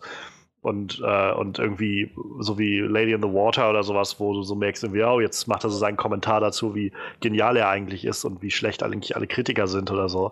Sondern das war wirklich, wo ich gedacht habe, also rückblickend merke, also James McAvoy ist halt grandios in dieser Rolle und ja. ähm, auch die Anya Taylor-Joy macht das irgendwie ziemlich gut und auch so die Story in sich. Und ich bin halt auch gespannt, was Glass bringt. Ich glaube halt, ich bin damals einfach bloß mit dieser Erwartung reingegangen, auch weil ich so viel gehört habe online immer, dass es halt so am Schluss dann nochmal dieser, diese Wendung kommt, die halt alles nochmal so rekontextualisiert, wenn du dann halt, Spoiler, rausfindest, dass das Ganze im Universum mit, äh, ja. mit Unbreakable spielt, so.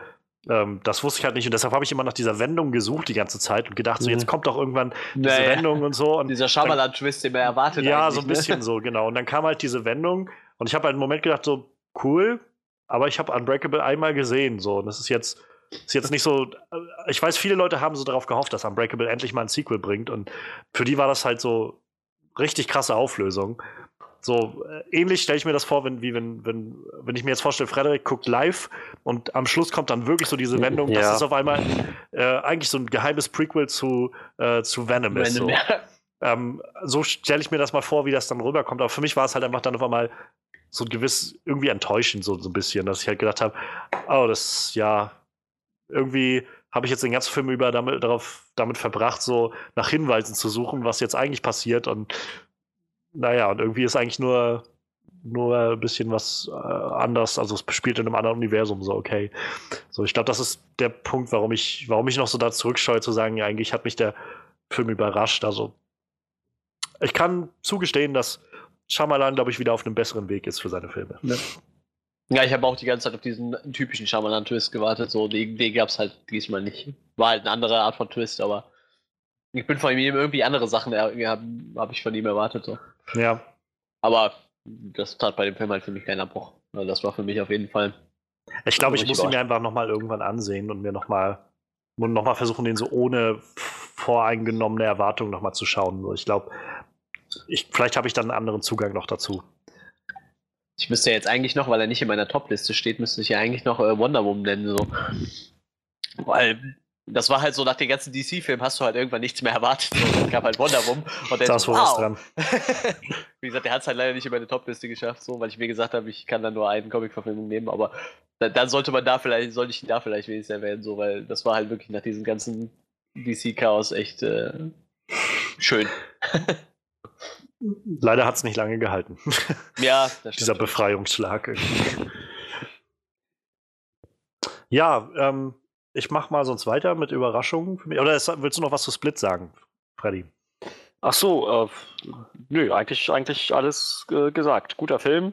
Äh, der Twist, der, der, große Twist kam am Ende nicht, aber ähm, wenn man, wenn man glaube ich, von vornherein nicht das erwartet, dann kommt ja. man mit einem ziemlich, ziemlich zufriedenen Gefühl raus.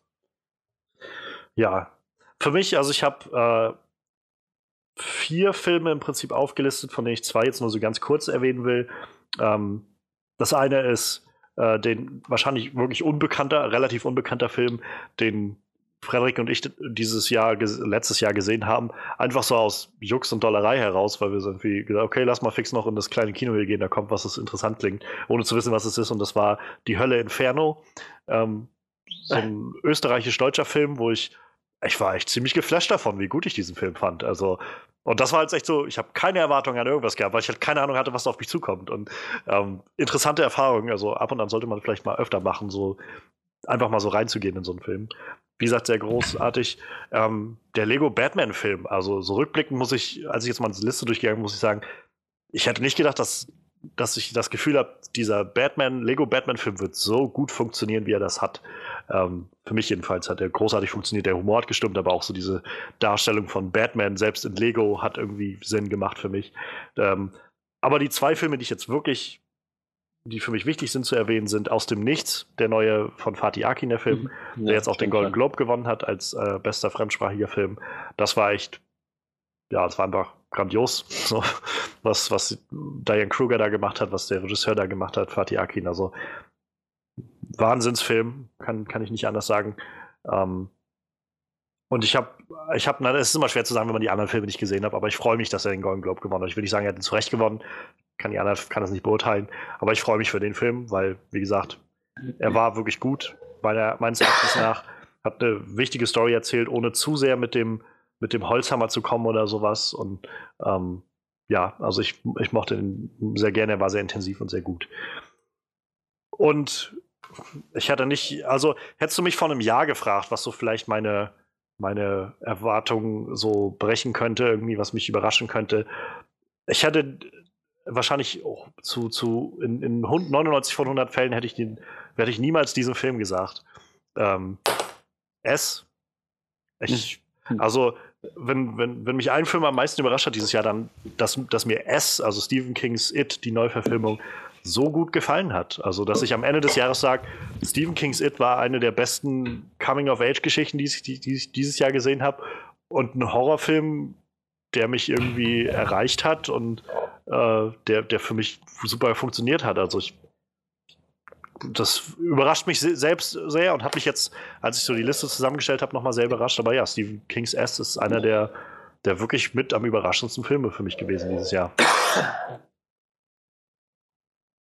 Ja. Schließe ich mich an. Also gerade Fatih Akins aus dem Nichts kam halt äh, aus dem Nichts. Mir ist es halt mit diesem Gag schon mal gebracht. Ähm, und Wenn man einen guten Gag hat, kann man ihn auch ruhig mal dreimal bringen.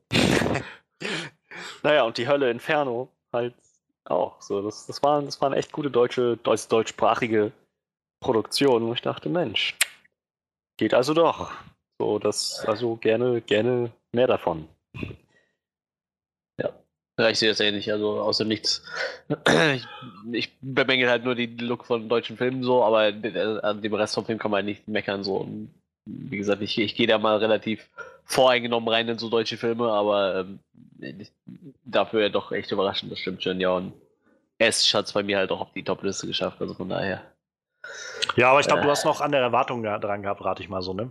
Also du hast ja, ja, du hast ja wahrscheinlich sowieso schon hohe Erwartungen von Anfang an gehabt. So, ich hätte halt, ich war halt so weit, dass ich, äh, wahrscheinlich ähnlich wie Frederik auch, also dass ich halt Anfang letzten Jahres, als ich irgendwann gehört habe, jetzt kommt dieser neue S-Film oder It-Film, dass ich halt gedacht habe, ja gut, werde ich mir nicht angucken. So. Ich werde ja. werd mir das garantiert nicht irgendwie geben. Und dass ich letztendlich am Ende des Jahres da stehe, dass ich den Film gesehen habe und er mich wirklich für sich gewinnen konnte, so das ist so der, der Kern irgendwie dieser ganzen Überraschungskategorie äh, für mich. So, das hat mich echt unglaublich überrascht, wie gut ich diesen Film dann doch fand.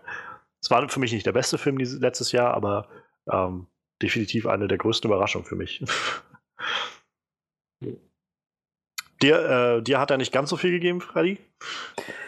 Ach, Mann, du zwingst mich ja förmlich dazu. It ist meine Nummer eins. Ja. Oh, das, das, ja, das hättest du ja noch nicht sagen müssen. Aber interessant, das, das hätte ich nicht gedacht. Ähm, aber äh, dann scheint er dich ja auch ein bisschen überrascht zu haben. Das gar nicht. Ich habe erwartet, okay. dass der gut wird. Wirklich. Ich habe ich hab wirklich erwartet, sich da niemals da reingesetzt. Das hat mich nicht überrascht, dass der gut war, sondern ich bin davon ausgegangen, dass der gut wird. Was mich überrascht hat, war, dass ich hingegangen bin, um ihn zu sehen. Ähm, hm. aber okay, ja, dann, dann lass uns da nachher nochmal drüber reden. Ja. Das, äh, ja, das, das äh, konnte ich nicht wissen.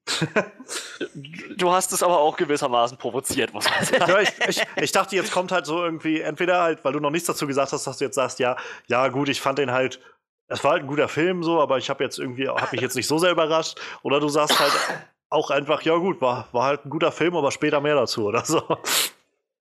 Tja, nee, ich glaube, wenn ich dann schon, wenn ich dann schon dabei bin zu sagen, wenn es schon um It geht und ich meinen Senf dazu gebe, kann ich, glaube ich, nicht drum rum. Okay. Gut. Ähm, ja, das dann, ist mein Top-Pick. Aber dann ja, lass, dann lass dann uns werde ich nachher noch ein bisschen was dazu sagen. Genau. Ähm, dann lasst uns jetzt, würde ich sagen, als nächstes mal die wirklichen Stinker des Jahres so raussortieren. Also Manuel hat ja schon so ein bisschen Dampf abgelassen. Ja, aber ich habe jetzt äh, tatsächlich dann mir noch ein paar rausgesucht, die es gab jetzt, ja, jetzt kann ich ja wirklich die Filme nehmen, die dann einfach nur scheiße waren. Es gab ja, es gab ja durchaus Filme, die einfach, einfach grausig waren dieses Jahr. Also so einige auch, fand ich. Ähm, aber ja, genau, lass uns die mal so ein bisschen zusammentragen. Ähm, gehen wir doch gleich mal zu dir, Frederik. Was, was, ist, was sind so die Filme, die letztes Jahr für dich so die schlechtesten die, die Creme de la Creme der schlechtesten Filme gebildet hat. Tja, also ich habe es ich hab's vorhin schon mal gesagt, so ich habe die jetzt nicht nach einem Schlecht-Testen dann etwas weniger schlecht Film oder so sortiert. Für mich waren die einfach schlecht. Aber ich denke mal, ich, ich fange an mit Schneemann. Das dürfte ja. einer sein, wo wir uns ja. ziemlich einig sind. Das ja. war das war großer Mist. Und ähm, tja, ich, ich weiß echt nicht, was ich noch dazu sagen soll. Diese Story war total sinnlos. Und die Charaktere waren total dämlich. Und ach, der, der Antagonist war einfach nur ein schlechter Witz. Ich, das, ich, ich könnte ewig so weitermachen. Der Film war einfach. der Film hat mir echt gar nichts gegeben. Außer, doch, eine Sache hat er mir gegeben. Das muss ich jetzt, muss ich jetzt nochmal loswerden. Ich habe es, glaube ich, bisher noch niemandem mehr erzählen können. Ähm, außer, dass ich dachte, Mann, Rebecca Ferguson als Agentin, so als, als, als Polizistin oder so, das, das funktioniert verdammt gut. Davon, das, das könnte ich mir den ganzen Film lang angucken.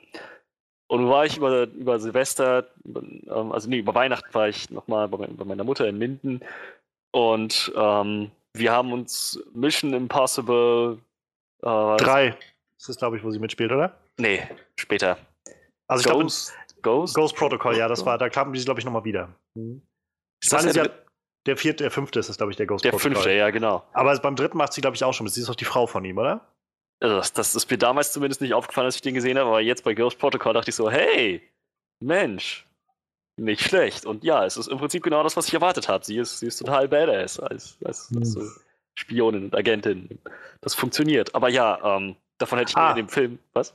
Äh, ich sehe gerade, das war äh, Michelle Monaghan. Sie haben sie umbesetzt dann für den, für den fünften Film. Ah ja. Ja, okay. Deshalb, aber die verwechsel ich auch immer ganz häufig. Rebecca Ferguson und Michelle Monaghan, ich finde, die sehen sich sehr ähnlich. Ja, aber ja, also ich hätte mehr, ich hätte gerne mehr Rebecca Ferguson in, in, als in Aktion gesehen, aber ähm, also, das hätte den Film auch nicht gerettet. Das hätte, das hätte ihm vielleicht einen halben Punkt mehr gegeben, meiner Wertung. Aber naja, insgesamt würde ich halt echt sagen, das war, das war ziemlich, ein ziemlicher Griff ins Klo. Ja, ja da stehe ich mir auch an. Für den hätte ich jetzt auch reingepackt für mich ist Schneemann auch wirklich der schlechteste Film, den ich letztes Jahr gesehen habe. Also ähm, ich, ich habe es, glaube ich, lange nicht gehabt, dass ich im Kino saß und mich ein Film wütend gemacht hat mit der Art und Weise, wie, wie, wie dämlich und wie sch schlecht inszeniert alles war und wie, für wie blöd er sich Zuschauer verkaufen wollte. Also ich fand, wir haben es im Podcast damals schon genug beredet auch, aber für mich sind, ist die ersten zwei, sind die ersten zwei Drittel einfach stinklangweilig und das letzte ist einfach nur unglaublich beleidigend.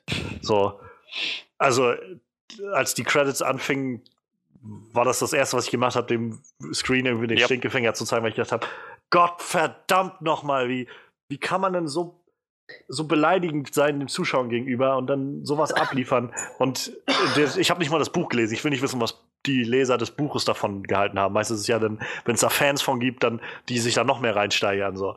Und ich hatte echt schon das Gefühl, dieser Film schlägt mich gerade ins Gesicht, so von, von also es war, das war wirklich der schlechteste Film bei weitem, den ich Wie letztes so Jahr gesehen habe. Seitenwälzer durchs Gesicht gezogen. Ja, ja, genau so.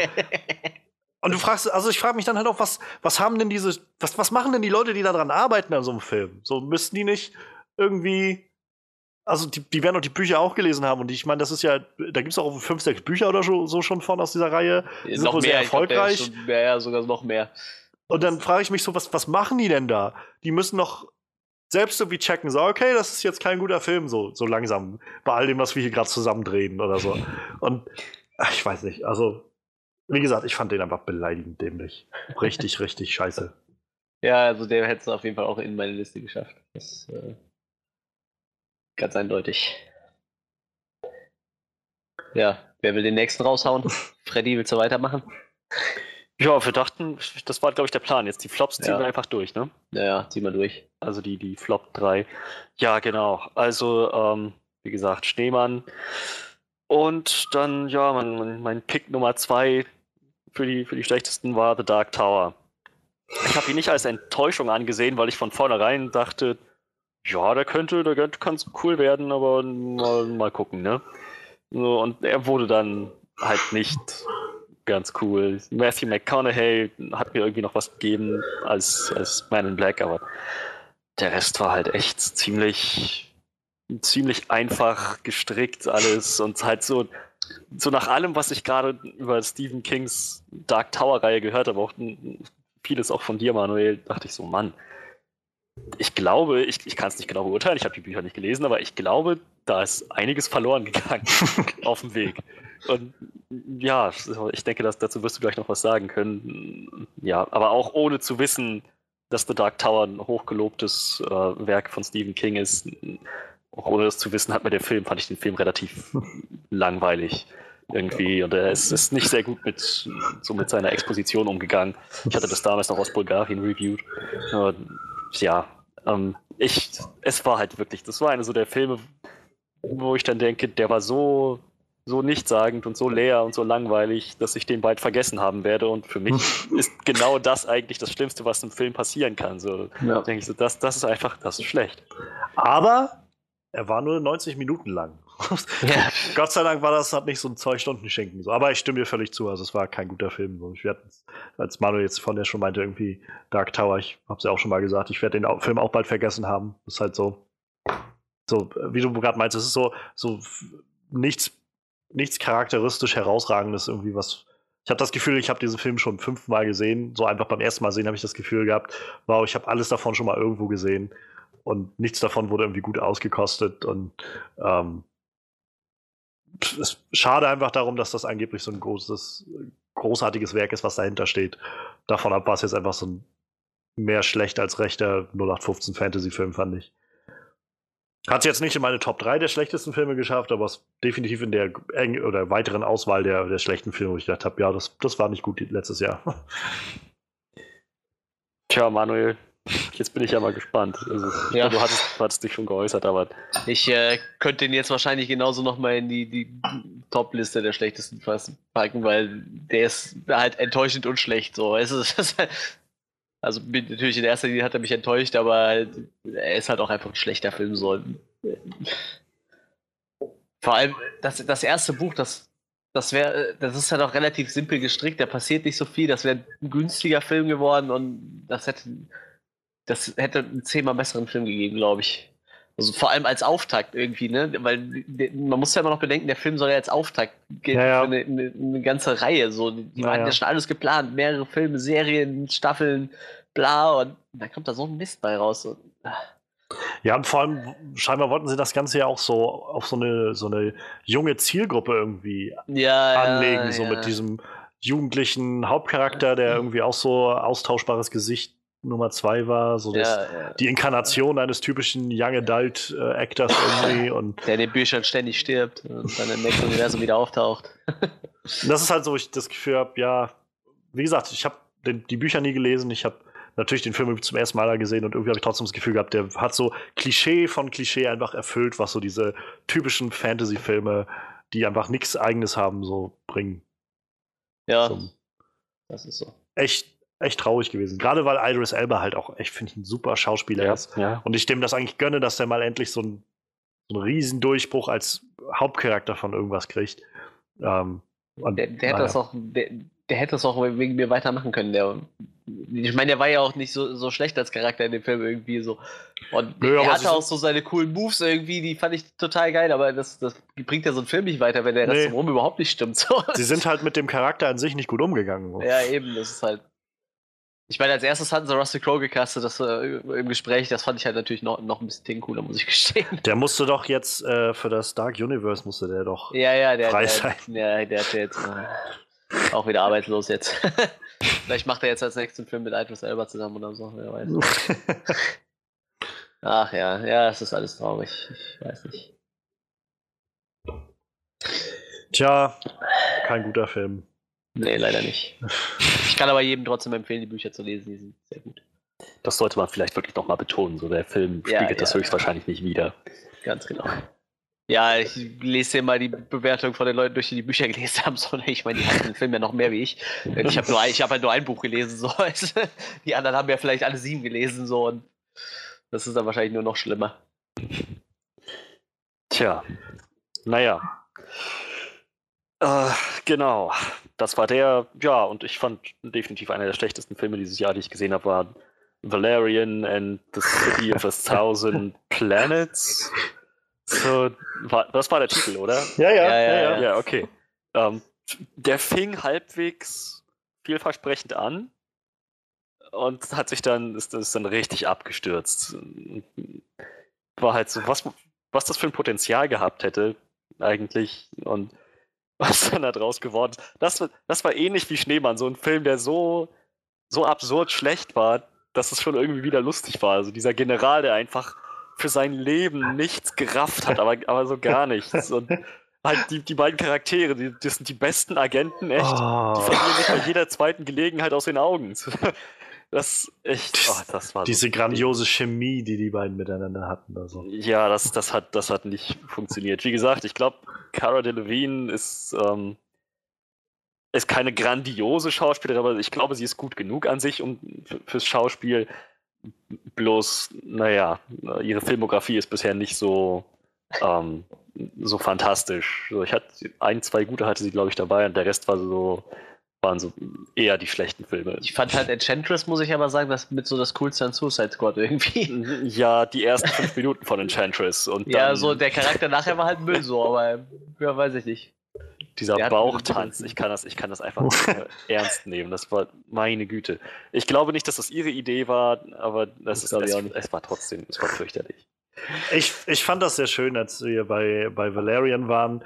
Ähm, und im Kino saßen und der hatte halt auch eine Pause. Und ich weiß, wir hatten ja vorher schon drüber geredet, Freddy, so wie, wie so mit der Film. Und ich, wir waren so vorher, glaube ich, recht unentschlossen, wie in welche Richtung das so gehen könnte. Und immer wieder tauchte so, die, so auf von wegen, das könnte so eine ähm, Jupiter Ascending-Geschichte werden. So Film, den ich noch nicht gesehen habe, von dem ich aber genug Szenen gesehen habe, um zu wissen, ähm, nein. Ja, also, ja. Tut mir leid. I create life. Destroy. Also, aber das war so, wo ich dann, du hast den Film ja gesehen und ja. Äh, das war halt nur so schön, weil als es dann so die Pause war in Valerian, der ging ja auch ewig, hatte ich so, habe ich so das Gefühl rückblickend. Ja, ja, ja, das war ja so ein zweieinhalb Stunden Film irgendwie, der nichts anderes macht, als von Station A zu Station B zu gehen irgendwie die ganze Zeit. Und äh, als ich dann in der Pause meinte so, also ich meine, ich finde es jetzt irgendwie so lala gerade, es war gerade schön auszusehen, anzusehen, mal gucken, was jetzt noch so kommt. Aber immer noch besser als Valerian, oder? Und du so meintest, ah, aber auch nur so ein kleines Stück bisher. Stimmt, ja. Naja, viel besser wurde es dann ja auch scheinbar nicht mehr. Also, ähm, ich habe ihn jetzt nicht in den schlechtesten Filmen, die ich äh, dieses Jahr gesehen habe, aber ähm, definitiv in der, in der weiteren Auswahl. Also, es war kein guter Film. So. Das war sowas, wo ich das Gefühl habe, da waren noch wenigstens genug so kreative Ansätze drin, dass ich das Gefühl habe von, ja, irgendwie ist da jemand, jemand der, der wenigstens ein bisschen was versteht von Filme machen. So. Diese Anfangssequenz, wie du schon gesagt hast, diese ganze Nummer zu äh, Space Oddity von, äh, von David Bowie, wo man reines Visual Storytelling sieht, wie diese äh, Raumstation entsteht und so. Super. Und dann fängt der Film an mit den beiden Hauptcharakteren und das ist das Gefühl, meine Güte, was gucke ich denn jetzt so? Ja, aber ja. witzig war es auch. Also das stimmt. Also dieser, dieser General, was soll das bloß bedeuten? Diese Roboter sind, wir können sie nicht abschalten. Sie sind komplett auf den äh, ehemaligen General programmiert. Hm. Naja, nehmt sie einfach mal mit. Ich, ich rate mal, das wird gut gehen. So. da geht's nicht gut. Ach, was ich. Ich werde das Gefühl nicht los, dass hier irgendwas faul ist. Irgendwas stimmt doch hier nicht. Warte, warte. Der, wir haben, der ehemalige General ist verschwunden. Und ich habe in seinen privaten Räumen dieses halbtote Alien gefunden, was scheinbar gefoltert wurde. Ah, ich muss den General finden und fragen, was passiert ist. Das ist so. Ja, das war schon, das war schon echt ziemlich dämlich. Also. Ja, ja aber ja, schade. Das, das also, war mal Flop. Luc Besson könnte eigentlich viel besser sein, aber äh, scheinbar. Er? Nee. aber nein. Aus irgendeinem Grund hat er ja auch äh, äh, die, den, ich habe gar schon wieder vergessen, wie sie heißt, der Name von Cara Delevingne's äh, Agent. Ähm, auf jeden Fall, der war ja eigentlich, im Comic ist das ja mit im Titel, da heißt das ja Valerian and wie auch ja. immer sie hieß, and the ich. City of a Thousand Planets. Und auch das haben sie rausgeschnitten aus irgendeinem Grund. Tja. Naja. Manuel, äh, hast du Gedanken zu Valerian noch? Ja, ja, ich habe auch ein bisschen mehr auf. So, ich fand ihn jetzt nicht ganz so scheiße. Also er war auch eher in meiner Flop-Liste, aber da waren dann doch noch ein paar Filme deutlich schlechter. So. Also ich finde, der hatte halt so irgendwie seine Momente und so. Das Universum war jetzt nett so, aber was sie halt daraus gemacht haben, war halt wieder totaler Müll. So, ne? ja. Das passiert ja leider im Moment viel zu häufig. Tja, ein Trend, den wir wohl nicht aufhalten können. Ja, leider ja. Gucken, was es dieses Jahr so bringt. Naja, ich kann dann jetzt jedenfalls von meiner so insgesamten großen Flop-Liste schon mal ein paar Sachen streichen, die wir gerade schon mal erwähnt haben. Ähm, was ich noch zu erwähnen habe, ist ähm, nicht in meiner Top 3 der schlechteste Film, aber definitiv auch nicht gut für mein Empfinden. Auch mit Dane DeHaan in der Hauptrolle, A Cure for Wellness. Den, ich Den fand ich auch echt ziemlich unterirdisch so. Ich, hab, ich kann sehen, dass Gore Verbinski war, glaube ich, der Regisseur der auch den, ich glaube, den ersten oder zweiten Pirates-Film, ich glaube, den ersten Pirates-Film hat er, glaube ich, gemacht gehabt. Oder die ersten paar Pirate of the Caribbean-Filme. Auf jeden Fall, das war so, wo ich gedacht habe, mal gucken, was das wird, so, irgendwie Mystery-Ding. Und letztendlich war das so ein langer Film, der irgendwie sich so in seinen schönen Bildern verloren hat. Also einfach nur so schöne Aufnahmen von so Bergen und sowas, dass er halt mega langsam war, aber nicht interessant. So, es war halt einfach nur langsam und dann irgendwelche Horrorszenarien und fünfmal das, derselbe Plotpunkt, der einfach immer noch mal neu gemacht wurde. Und ich fand den Film echt nicht gut. Also, das war, wo ich so rauskam und dachte, meine Güte, das war. Und dann zum Schluss so eine 0815 Auflösung für das Ganze, wo du denkst, wow, das war echt faul. Und, naja, aber ja, den fand ich halt nicht gut, aber ähm, auch was nicht ganz auf meine Top 3 gekommen ist, ist, äh, Manuel, du hattest ihn vorhin schon mal erwähnt gehabt, ähm, Fast and Furious, Fate of the Furious, ja, ja, ja. Fast and Furious 8, so das war so, wo ich gedacht habe, meine Güte, ich habe schon seit Jahren keine Fast Furious Filme mehr gesehen. Der letzte, den ich gesehen habe, war halt der zweite davor, also Too Fast, Too Furious. Ähm, und ich habe keine großen Erwartungen mehr so gehabt, so wirklich an das Ganze. Aber das war schon echt ziemlich scheiße. Also, Vin Diesel nimmt diese Filme so unglaublich tot ernst. Das ist ja, das ist ja nicht zum Aushalten, ey.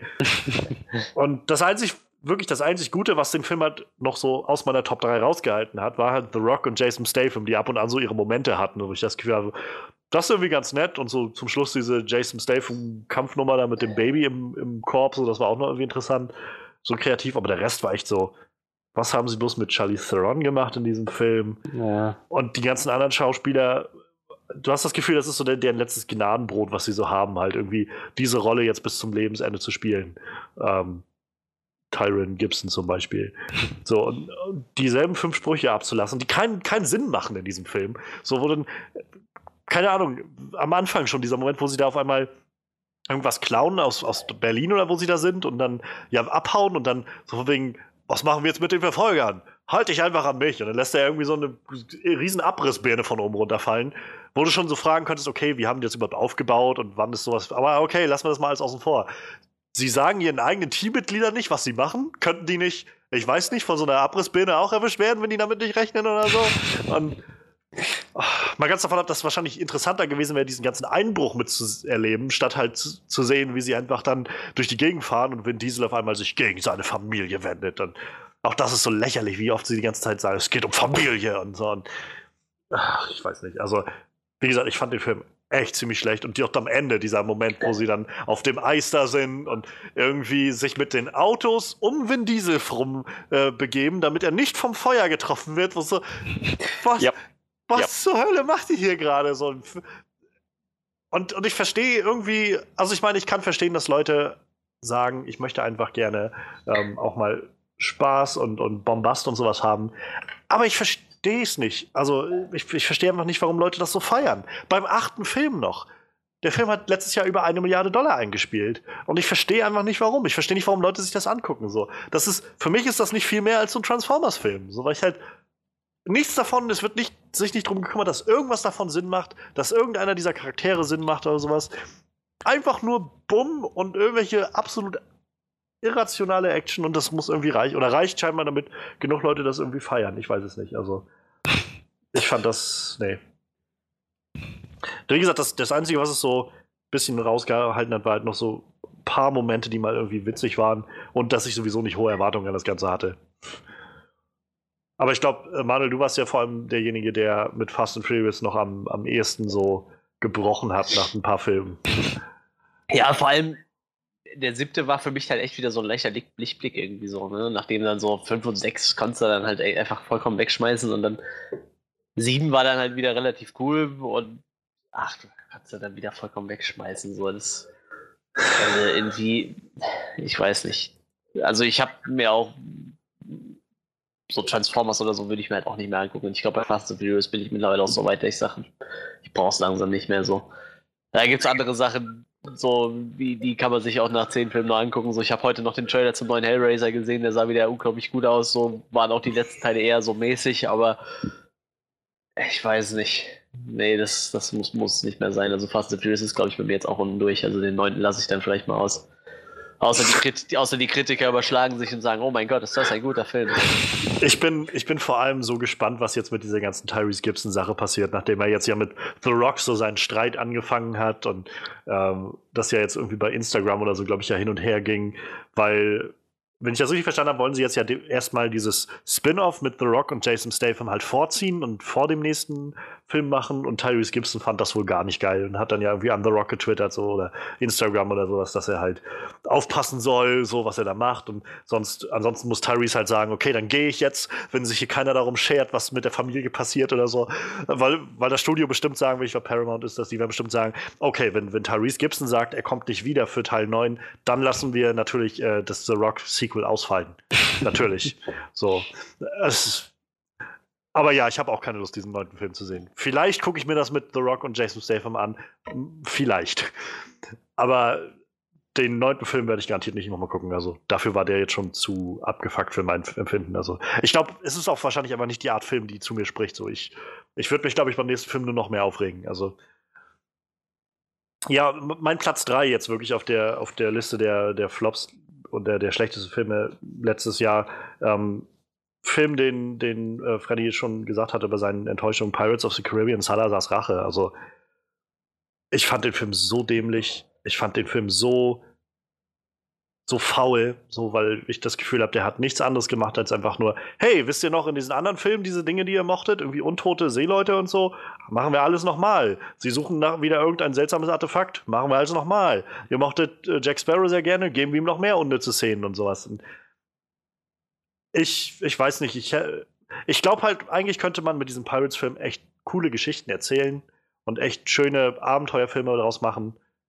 Aber letztendlich machen sie das nicht so. Sie machen eigentlich Film für Film, finde ich, dasselbe in den letzten Jahren. Und äh, ich glaube, das war es jetzt so langsam mit diesem Franchise. Also ich kann mir nicht vorstellen, dass es noch mal dass sie noch einen Teil machen, wenn sie es machen. Wie diese komische After-Credit-Szene da anteasert, wird ja dann ja. scheinbar äh, Davy Jones wieder zurückkommen, wo ich wieder denke, habt ihr das nicht endlich mal alles abgehakt? So müsst ihr jetzt erst lässt sie jetzt alle Flüche des, der, der Meere in diesem Film beenden, auf irgendeine verdrehte Art und Weise. Und dann bringt ihr am Schluss trotzdem nochmal Davy Jones zurück. Wir hatten zwei zweieinhalb Filme irgendwie oder sowas, die sich darum gedreht haben. Was weiß ich. Alle, letztendlich sowieso alle Gesichter da drin austauschbar, so ziemlich. Hauptsache Johnny Depp kann irgendwie einen Besoffenen spielen. So, das ist halt. Ah, ich, ich habe das Gefühl, die haben halt keine Ahnung, was irgendwie mal den ersten Film gut gemacht hat. Das ist so mein Empfinden. Einfach dieser Glaube an, oh, die Leute wollen einfach mehr Johnny Depp sehen. So. Im ersten Film war Johnny Depp mehr so ein, so ein Außencharakter irgendwie, so ein, so ein Charakter, der irgendwie so, so, ein, so ein dritter Charakter, der neben dieser Will und, und Elizabeth Storyline irgendwie immer mal so ein, so ein Spin irgendwie reingegeben hat und alles in eine andere Richtung gegeben hat, der irgendwie undurchschaubar war und so. Aber jetzt haben wir den als Hauptcharakter und müssen das alles mitverfolgen und fragst dich die ganze Zeit, was das eigentlich soll. So. Und dann verkauft er da irgendwie diesen komischen Kompass, den er hat, wo du dich fragst, warum und warum ist das Ding auf einmal verzaubert und warum wird jetzt Salazar deshalb freigelassen und warum wusste Jack das nicht und so. Und dann denken sie sich aus, warum er Jack Sparrow heißt, aber das macht irgendwie auch keinen Sinn, weil nee. wer soll das erzählen? Und und dann halt selbst Salazar machen sie dann so eine Nummer, also so cool Javier Bardem auch wieder drin ist, wird dann auf einmal dann, dann kann er nicht an Land gehen. Und im dritten Akt fällt ihm auf einmal ein, oh, ich kann Menschen besessen, be in Menschen reingehen und sie, sie äh, kontrollieren oder sowas. Und alles da, und dann auch diese Nummer mit Barbossa. Ich fand Barbossa war immer der coolste Charakter in diesem ja, ganzen Film. Ja, Selbst stimmt. die Filme, die ich halt nicht mochte, ich Geoffrey Rush ist so ein toller Schauspieler. Und dann machen sie in diesem Film wie diese Nummer von wegen, ja, übrigens, er hat eine Tochter. So. Wurde nie irgendwie mal vorbereitet oder sowas. Auch, und er merkt es auch erst kurz vor Schluss, so, dass das seine Tochter ist, die jetzt neu in diesem Film dabei war. Und diese Beziehung zwischen Wills Sohn und seine, dieser Tochter von, von Barbossa macht wenig Sinn. Und alles das, wo ich halt irgendwann. Also ich fand den Film echt damals schon scheiße. Und ich weiß halt noch, wie, wie wir waren halt zu viert, glaube ich, in dem Kino damals und wie wir rauskamen und ich halt meinte irgendwie, wow, das, Gott, war das scheiße so. und, und halt Freddy und also du und noch eine Freundin, die auch da war, ihr halt beide gerade meinte, dass ihr auf diesen Elizabeth und, und äh, Will-Moment so gewartet habt und dann erst so, so ungefähr so, ja, aber jetzt halt doch mal die Klappe, also wir wollen diesen Moment genießen. So im übertragenen Sinne. Das war, war irgendwie auch ganz, ganz nett, dass ihr da auch was mit rausnehmen konntet. So, ich habe echt das Gefühl gehabt, dieser Film hat mir nichts gegeben und hat mich, hat mich einfach nur, weiß ich nicht, dümmer gemacht. Tja, also wie gesagt, ich glaube, sie, sie haben eben nicht zur alten Größe zurückgefunden und sind auch nicht wirklich neue Wege gegangen. So, das wirklich, das, das einzig wirklich Gute an dem Film war dieser Elizabeth und Will-Moment. So, ja, ansonsten. Diese ganze halt komische Heirat, Hochzeit, die dann Johnny Depp da gemacht hat mit, dieser, mit diesen hässlichen Leuten auf dieser Insel, aus, die, die aus dem Nichts kamen und so. Alles, das ist alles, wo ich denke, irgendwie, das ist so das, wo Disney einfach nur noch Geld verdienen will mit diesen Dingern. Es geht nicht darum, dass man, dass irgendjemand eine coole Idee hat, wie man einen Film erzählen kann oder so, sondern es geht einfach nur noch darum zu sagen, hey, irgendwie können wir da noch Geld rausquetschen. Und das ist sowas, wo ich immer denke, Leute regen sich irgendwie regelmäßig, also so Filmemacher und so, oder halt auch Kinofans regen sich regelmäßig darüber auf, dass diese ganzen Superheldenfilme, was jetzt alles kommt, ist alles nur so voll äh, kommerzielles Hollywood und so Geld verdienen und große Blockbuster-Filme und so. Und zum Stück stimmt das sicher auch. Aber mir kann niemand erzählen, dass diese Filme, also dass die Superheldenfilme irgendwie weniger Gehalt haben als das, was ich jetzt da sehe. Mit hier Pirates of the Caribbean zum Beispiel ist so ein Film. Oder halt Fast and the Furious 8. Also, das sind für mich diese Filme, diese Ausgeburten von, da können wir einfach immer noch einen Teil machen und die Leute werden sich das angucken. Transformers. Ist doch scheiß drauf, was wir da machen. Wir machen, bringen da einen Film raus und die Leute werden sich das angucken. So, das sind die Sachen, wo ich immer denke, das, da merkst du irgendwo, wo, wo einfach nur ein Cash Grab ist und man Geld verdienen will, ohne irgendwie eine interessante Geschichte zu erzählen. Und das, der einzige Lichtblick, den ich so langsam merke, ist halt, dass dieses Jahr zum Beispiel Transformers 5, Pirates of the Caribbean 5, äh, die Leute einfach nicht mehr so in den Schaden hingegangen sind, wie sie es mal waren. Das gibt mir ein bisschen Hoffnung, um ehrlich zu sein. Andererseits ist es vielleicht auch ein bisschen vermessen, darüber so zu, zu urteilen irgendwie und zu sagen, ja, das darf einem nicht gefallen. Wenn es euch gefällt, schön, freut euch dran. Ich finde, das ist halt.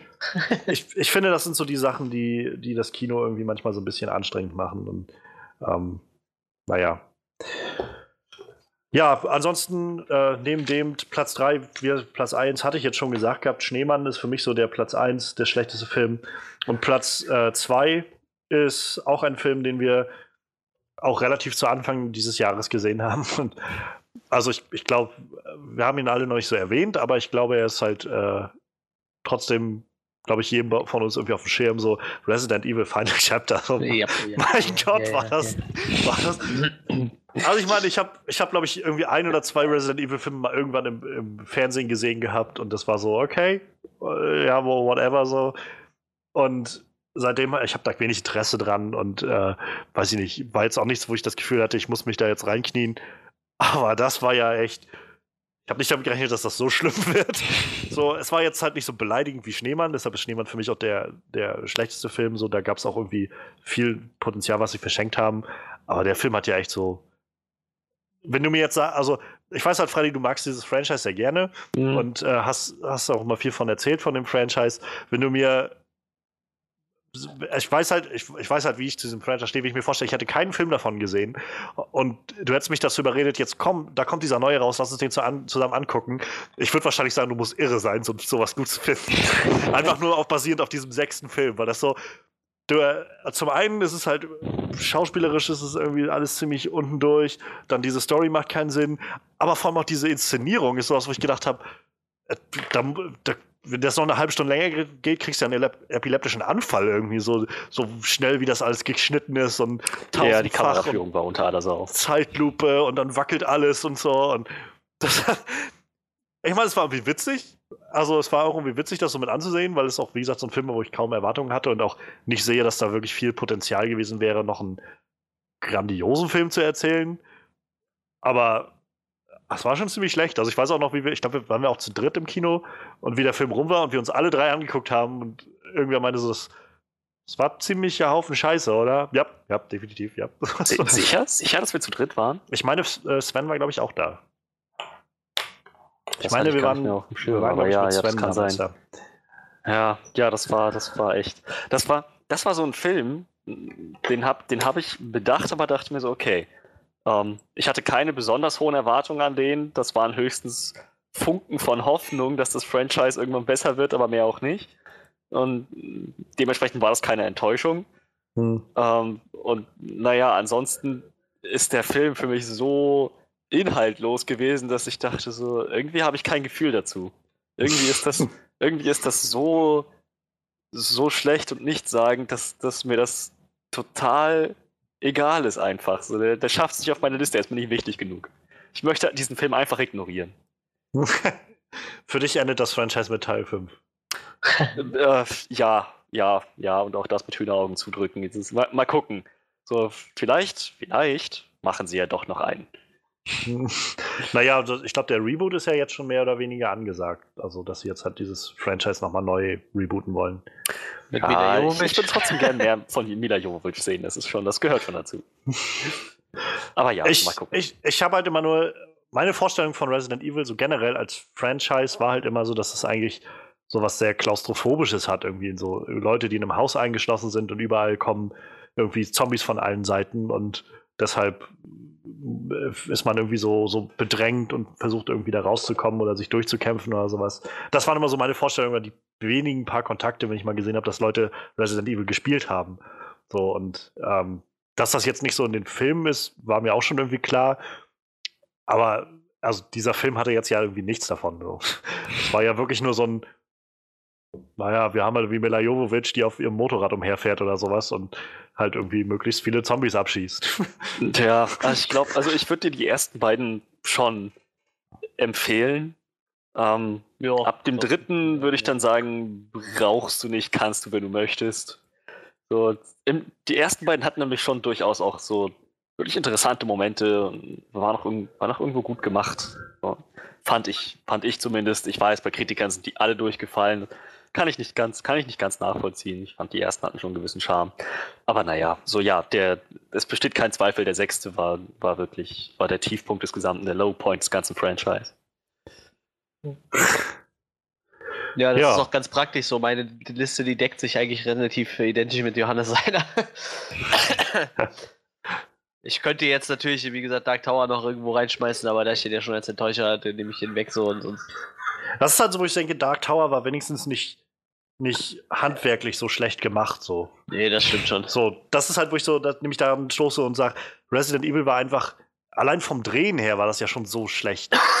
Und auch Schneemann ist sowas, wo ich denke, da war halt echt nicht viel dran. So, da war halt, da kannst du halt nicht mal sagen, dass irgendwie die, die Bilder schön aussahen oder sowas. Oder dass es so, so Momente hatte, sondern es war einfach so von vorne bis hinten richtig schlechtes Handwerk, was da so dran war. Von halt angefangen von dem, von dem so Set und, und irgendwie Darstellungen und, und Bildern bis halt über, also bei Schneemann auch ganz viel die Musik fand ich echt schlecht eingesetzt und dann halt, wenn du dann auch so großartige Schauspieler da hast, wie äh, Michael Fassbender oder eben auch Rebecca Ferguson, das ist, wo du dann so überlegst, ja gut, also scheinbar kann der Regisseur auch nicht viel, wenn er ihm bloß sagt, guck jetzt genauso wie in den letzten 20 Aufnahmen so. Ein bisschen bedröppelt irgendwie in die Kamera. Und ich muss sagen, wenn Michael Fassbender so weitermacht, ne, dann streiche ich den von der Liste der guten Schauspieler. das ist schade, ja. Der hatte kein, keine so guten Jahre, die ja, letzten zwei. Also ich meine, er war glaube ich, vorletztes Jahr war er für Steve Jobs, glaube ich, nominiert wegen zum Oscar. Also, ja. äh, aber davon ab, ja, er hatte so einige Fehlschläge jetzt mit Assassin's Creed und äh, jetzt der Schneemann. Also, äh, Alien fand ich auch nicht so überragend seine Rolle. Naja. Naja. Ach, ja. Ja, aber so viel zu, zu meinen Flops oder den schlechtesten Filmen, die ich äh, letztes Jahr so gesehen habe. Ich glaube, viel mehr muss ich dazu, also will ich dazu auch gar nicht mehr sagen. Lasst uns lieber jetzt mal gucken, was waren unsere, unsere Lieblingsfilme, die besten Filme, die wir letztes Jahr gesehen haben. Und insgesamt muss ich sagen, ich kam auf eine recht große, umfassende Liste, von der ich erstmal ja, runterkürzen musste. Es war, ich habe so das Gefühl, es war eigentlich ein gutes Kinojahr letztes Jahr. Es war zwar ein bisschen für meine Filme so im Sommer, also ich kann, ich kann mich erinnern, dass wir, äh, oder ich jedenfalls immer das Gefühl hatte, ähm, es hat gedauert. Ich glaube, Wonder Woman war so der erste Film im Sommer, wo ich so richtig das Gefühl hatte, jetzt geht's hier so langsam los. Mal so richtiger Sommer-Blockbuster-Film, der mich begeistert. Ähm, weil davor war vieles nicht so, aber trotzdem insgesamt viele gute Filme gewesen, hatte ich das Gefühl. Ja, ja das stimmt. Meine Liste war auch re relativ lang. Ich habe dann schwer runtergekürzt, habe dann zwei Filme in Klammern gesetzt, unter anderem Split zum Beispiel, den ich dann ja bei meinen Überraschungen hinzufügen konnte. Ja. John Wick hat es bei mir auch nicht auf die Liste geschafft, John Wick 2, aber für mich auch ein sehr geiler Film. Natürlich gemessen an dem John Wick-Franchise. Ja, ich meine, ich mochte halt den auch, muss ich sagen. Er hat es auch ja. auf meine weitere Liste geschafft. Also. Ja. Sonst habe ich da halt echt ziemlich viel drauf gehabt. Aber so, ich denke mal, John Wick und Split waren so die wichtigsten davon halt, ne? Ja. Da war so ein paar dabei, Masa oder so, fand ich halt auch irgendwie ziemlich stark. Neu, anders, Wonder Woman auf jeden Fall relativ hoch dabei in der Liste. Ich muss sagen, generell, ähm, so, bis auf, bis auf für mich jetzt Guardians, aber vor allem auch Justice League, würde ich sagen, auch ein echt gutes Jahr für Comicbuchfilme. Ja, Tor 3 also, war ziemlich gut. Wonder Tor 3, Spider-Man Homecoming fand ich ja, ziemlich gut. Logan, ja einer der besten Comicbuchfilme überhaupt, glaube ich. Ja, ja. Und dann halt auch so ein paar experimentelle Sachen. Und wie gesagt, so Lego Batman fand ich ziemlich cool, so wie er war, irgendwie für das, was er war. Und äh, auch wenn mir nicht halt alles nicht gestimmt hat, fand ich trotzdem Atomic Blonde war eine ziemlich interessante ja, Adaption ja, Von, von so einem Thema irgendwie. Und also insofern gutes Jahr dafür irgendwie. Ähm, ja, wollen, wer möchte gerne beginnen? Ja, dann, ich, ich muss mal, Nummer drei, sag ich mal, vorstellen. Ich muss noch mal ganz kurz dazwischen fragen. Unsere Überraschungshits hatten wir noch nicht, ne? Ja, doch, das ja, war ja gerade schon. Hatten wir von den Flops. Bei mir war es halt S und die Hölle Inferno. und Be bei mir war es Split. das dann ist Chaos mit vier Listen. Dann habe ich nichts gesagt, oder? Ähm, ich meine, doch, du hattest, glaube ich, irgendwas gesagt gehabt. Dann okay. sag's nochmal, sag doch mal, was deine Überraschung war, vielleicht wissen wir es noch. Ich habe das Gefühl, ich habe meine Überraschung noch nicht kundgeteilt. Ja, dann, dann, dann tu sie jetzt kund und wir sagen dir, ob du es schon mal geteilt hast. ich, ich glaub, also du hattest, du hattest nämlich gesagt, ich hatte nämlich gesagt, ja, äh, größte Überraschung, hatte ich dich gefragt, dann meinst du, ja, da, da stimme ich zu. Äh, die, die Hölle Inferno war ziemlich gut und äh, aus dem Nichts war halt auch sehr, sehr beeindruckender Film. So, das Ach war, so, das, das, war, das war schon eine Überraschung. Ja, nee, nee, nee, nee, also nee. Meine größte Überraschung war, äh, nee, ich dachte, ich dachte, die hast du irgendwie so am Rande erwähnt und, und dann. Nee, ich hatte dann halt zu dir übergewechselt, also zu dir den Ball rübergeworfen und dann meinst du, ja, nee, das war für mich halt auch so, da kann ich nicht mehr viel mehr hinzufügen, so aus dem Nichts. Und halt die Halle Inferno war halt so die Sachen. Und da war es noch, wo ich nicht noch meinte, S, wie sieht's so damit aus? Und da meinst du ja, äh, Naja. Also wir, wir beginnen 2018 schon sehr, sehr interessant mit diesem Podcast. ja, ich glaube, das war, das war alles, das war halt sehr, sehr geschmeidig in den Rest des Podcasts eingefügt. So bei Hölle und Inferno hatten wir uns noch ein bisschen generell über deutsche Filme unterhalten vorher. Bei S hatten wir uns, glaube ich, hat Manuel noch irgendwie was, was eingeworfen, dass das halt bei, bei ihm in, den, hm. in, seinen Top 3 ist. Das, das, das, war halt alles ein bisschen, ähm, kleines bisschen unübersichtlich. Nein, meine, mein Überraschungshit war Happy Death Day. So, ich, ich, ich habe den ja erst kürzlich gesehen und reviewed. So. Ich habe echt nicht viel erwartet. Ich habe ich hab nur ein bisschen was erwartet, so gerade was charakterliche Entwicklung angeht. Und irgendwie so einen halb spaßigen, halb gruseligen Film und der hat halt wirklich abgeliefert in so ziemlich jeder Hinsicht, fand ich. Das war richtig, halt richtig guter Film, den ich nicht hab kommen sehen. Überhaupt nicht. So dementsprechend, das ist mein, das ist mein Surprise-Hit. Ja, ich ja. Hab, wir haben ihn, glaube ich, nicht gesehen, deshalb können wir jetzt nicht so viel ja, dazu sagen. Ja das, ist, aber, das ist kein Problem, aber ähm, das, das wollte ich mal loswerden und ja, dann können wir definitiv. jetzt in den Top 3 kommen. Ist gut. Also ich, ich hoffe, ihr habt Spaß beim Zuhören. ich, ich schwöre, wir haben, äh, wir haben eigentlich einen Plan gehabt. Nur alle, wir haben alle einen unterschiedlichen Plan gehabt. Ja, Aber das, ist, das, das ist auch gar nicht schlimm. Dafür sind diese Specials ja da, dass man auch mal so ein bisschen was unterschiedlich machen kann. Heute ist, äh, wir nennen ihn äh, Anarchie-Januar. Ja, pass auf, sonst gehe ich jetzt mal runter auf meine Nummer 3. Ich möchte, also ich werfe jetzt erstmal ein paar Filme rein, die ich halt gut fand dieses Jahr, nicht weiter darauf eingehen will und komme dann auf meine Nummer 3 und dann äh, können wir da erstmal ein bisschen drüber reden. Ich rate mal, ich könnte mir vorstellen, dass sie vielleicht bei euch auch irgendwo dabei auftaucht. Gut fanden wir die, glaube ich, jedenfalls alle. Filme, die ich gut fand dieses Jahr, die ich jetzt nicht mehr weiter, wo ich jetzt nicht mehr weiter darauf eingehen will, aber wie ich es genannt haben will, Manuel sagt schon, John Wick 2 fand ich ziemlich gut. Ähm, Lego Batman habe ich schon gesagt. Spider-Man Homecoming, äh, Thor, Ragnarok fand ich sehr gut. Wonder Woman aus dem Nichts habe ich schon gesagt. Star Wars The Last Jedi, nach wie vor einer dieser Filme. Ich, immer mehr sehe ich Leute, die sich halt darüber beschweren. Ich finde, der Film hat einen großen Sprung nach vorne gemacht für das Star Wars-Universum. Ähm, am Anfang des Jahres noch Hell or High Water, auch äh, ähnlich wie halt La La Land und Moonlight, so Filme, die halt schon für die Oscars bezogen worden. In dem Sinne auch La La Land und Moonlight fand ich an sich dieses Jahr auch gut, will ich jetzt aber nicht so weiter drin haben. Ähm, Boston, falls ihr euch daran erinnert, fand ich war ein ziemlich guter Film mit äh, damals mit ähm, Mark Wahlberg, der Film über den Anschlag in Boston. War for the Planet of the Apes, großartiger Abschluss für diese Trilogie, die Matt Reeves, also Matt Reeves hat den zweiten gemacht und jetzt auch den dritten. Fand ich großartiger Film. Sieben Minuten nach Mitternacht, tolles Drama über äh, ja, Verlust und wie Kinder damit umgehen. Kann ich mir empfehlen. S, ich habe schon gesagt, Stephen Kings S. Ähm, Baby Driver, muss ich auch sagen, hat es nicht in meine Top 3 geschafft und ich fand Baby Driver großartig. Und das ist so, schon das, warum ich halt einfach echt zu tun hatte mit meiner, mit meiner Top 3, weil es echt einige Filme gab, die ich sehr, sehr gut fand. Wie gesagt, Baby Driver, großartiger Film. Ähm, The Big Sick habe ich jetzt nicht im Kino gesehen, sondern tatsächlich auf DVD, weil ich ihn mir aus Amerika bestellt habe, weil er in keinem Kino in meiner Nähe lief. Ich zähle das mal als im Kino gesehen. Ähm, fand ich sehr, sehr großartig, auch äh, so auf einer Ebene mit Baby Driver. Ähm, aber auf Platz 3 habe ich der Pate 2, nein, also den habe ich auch dieses Jahr gesehen, aber den will ich mal nicht reinzählen. Der Pate und der Pate 2 habe ich auch dieses Jahr im Kino gesehen, aber die zähle ich jetzt mal nicht rein. Platz 3 für mich, äh, der drittbeste Film, der 2017 im Kino lief, war Christopher Nolans neuester Film Dunkirk.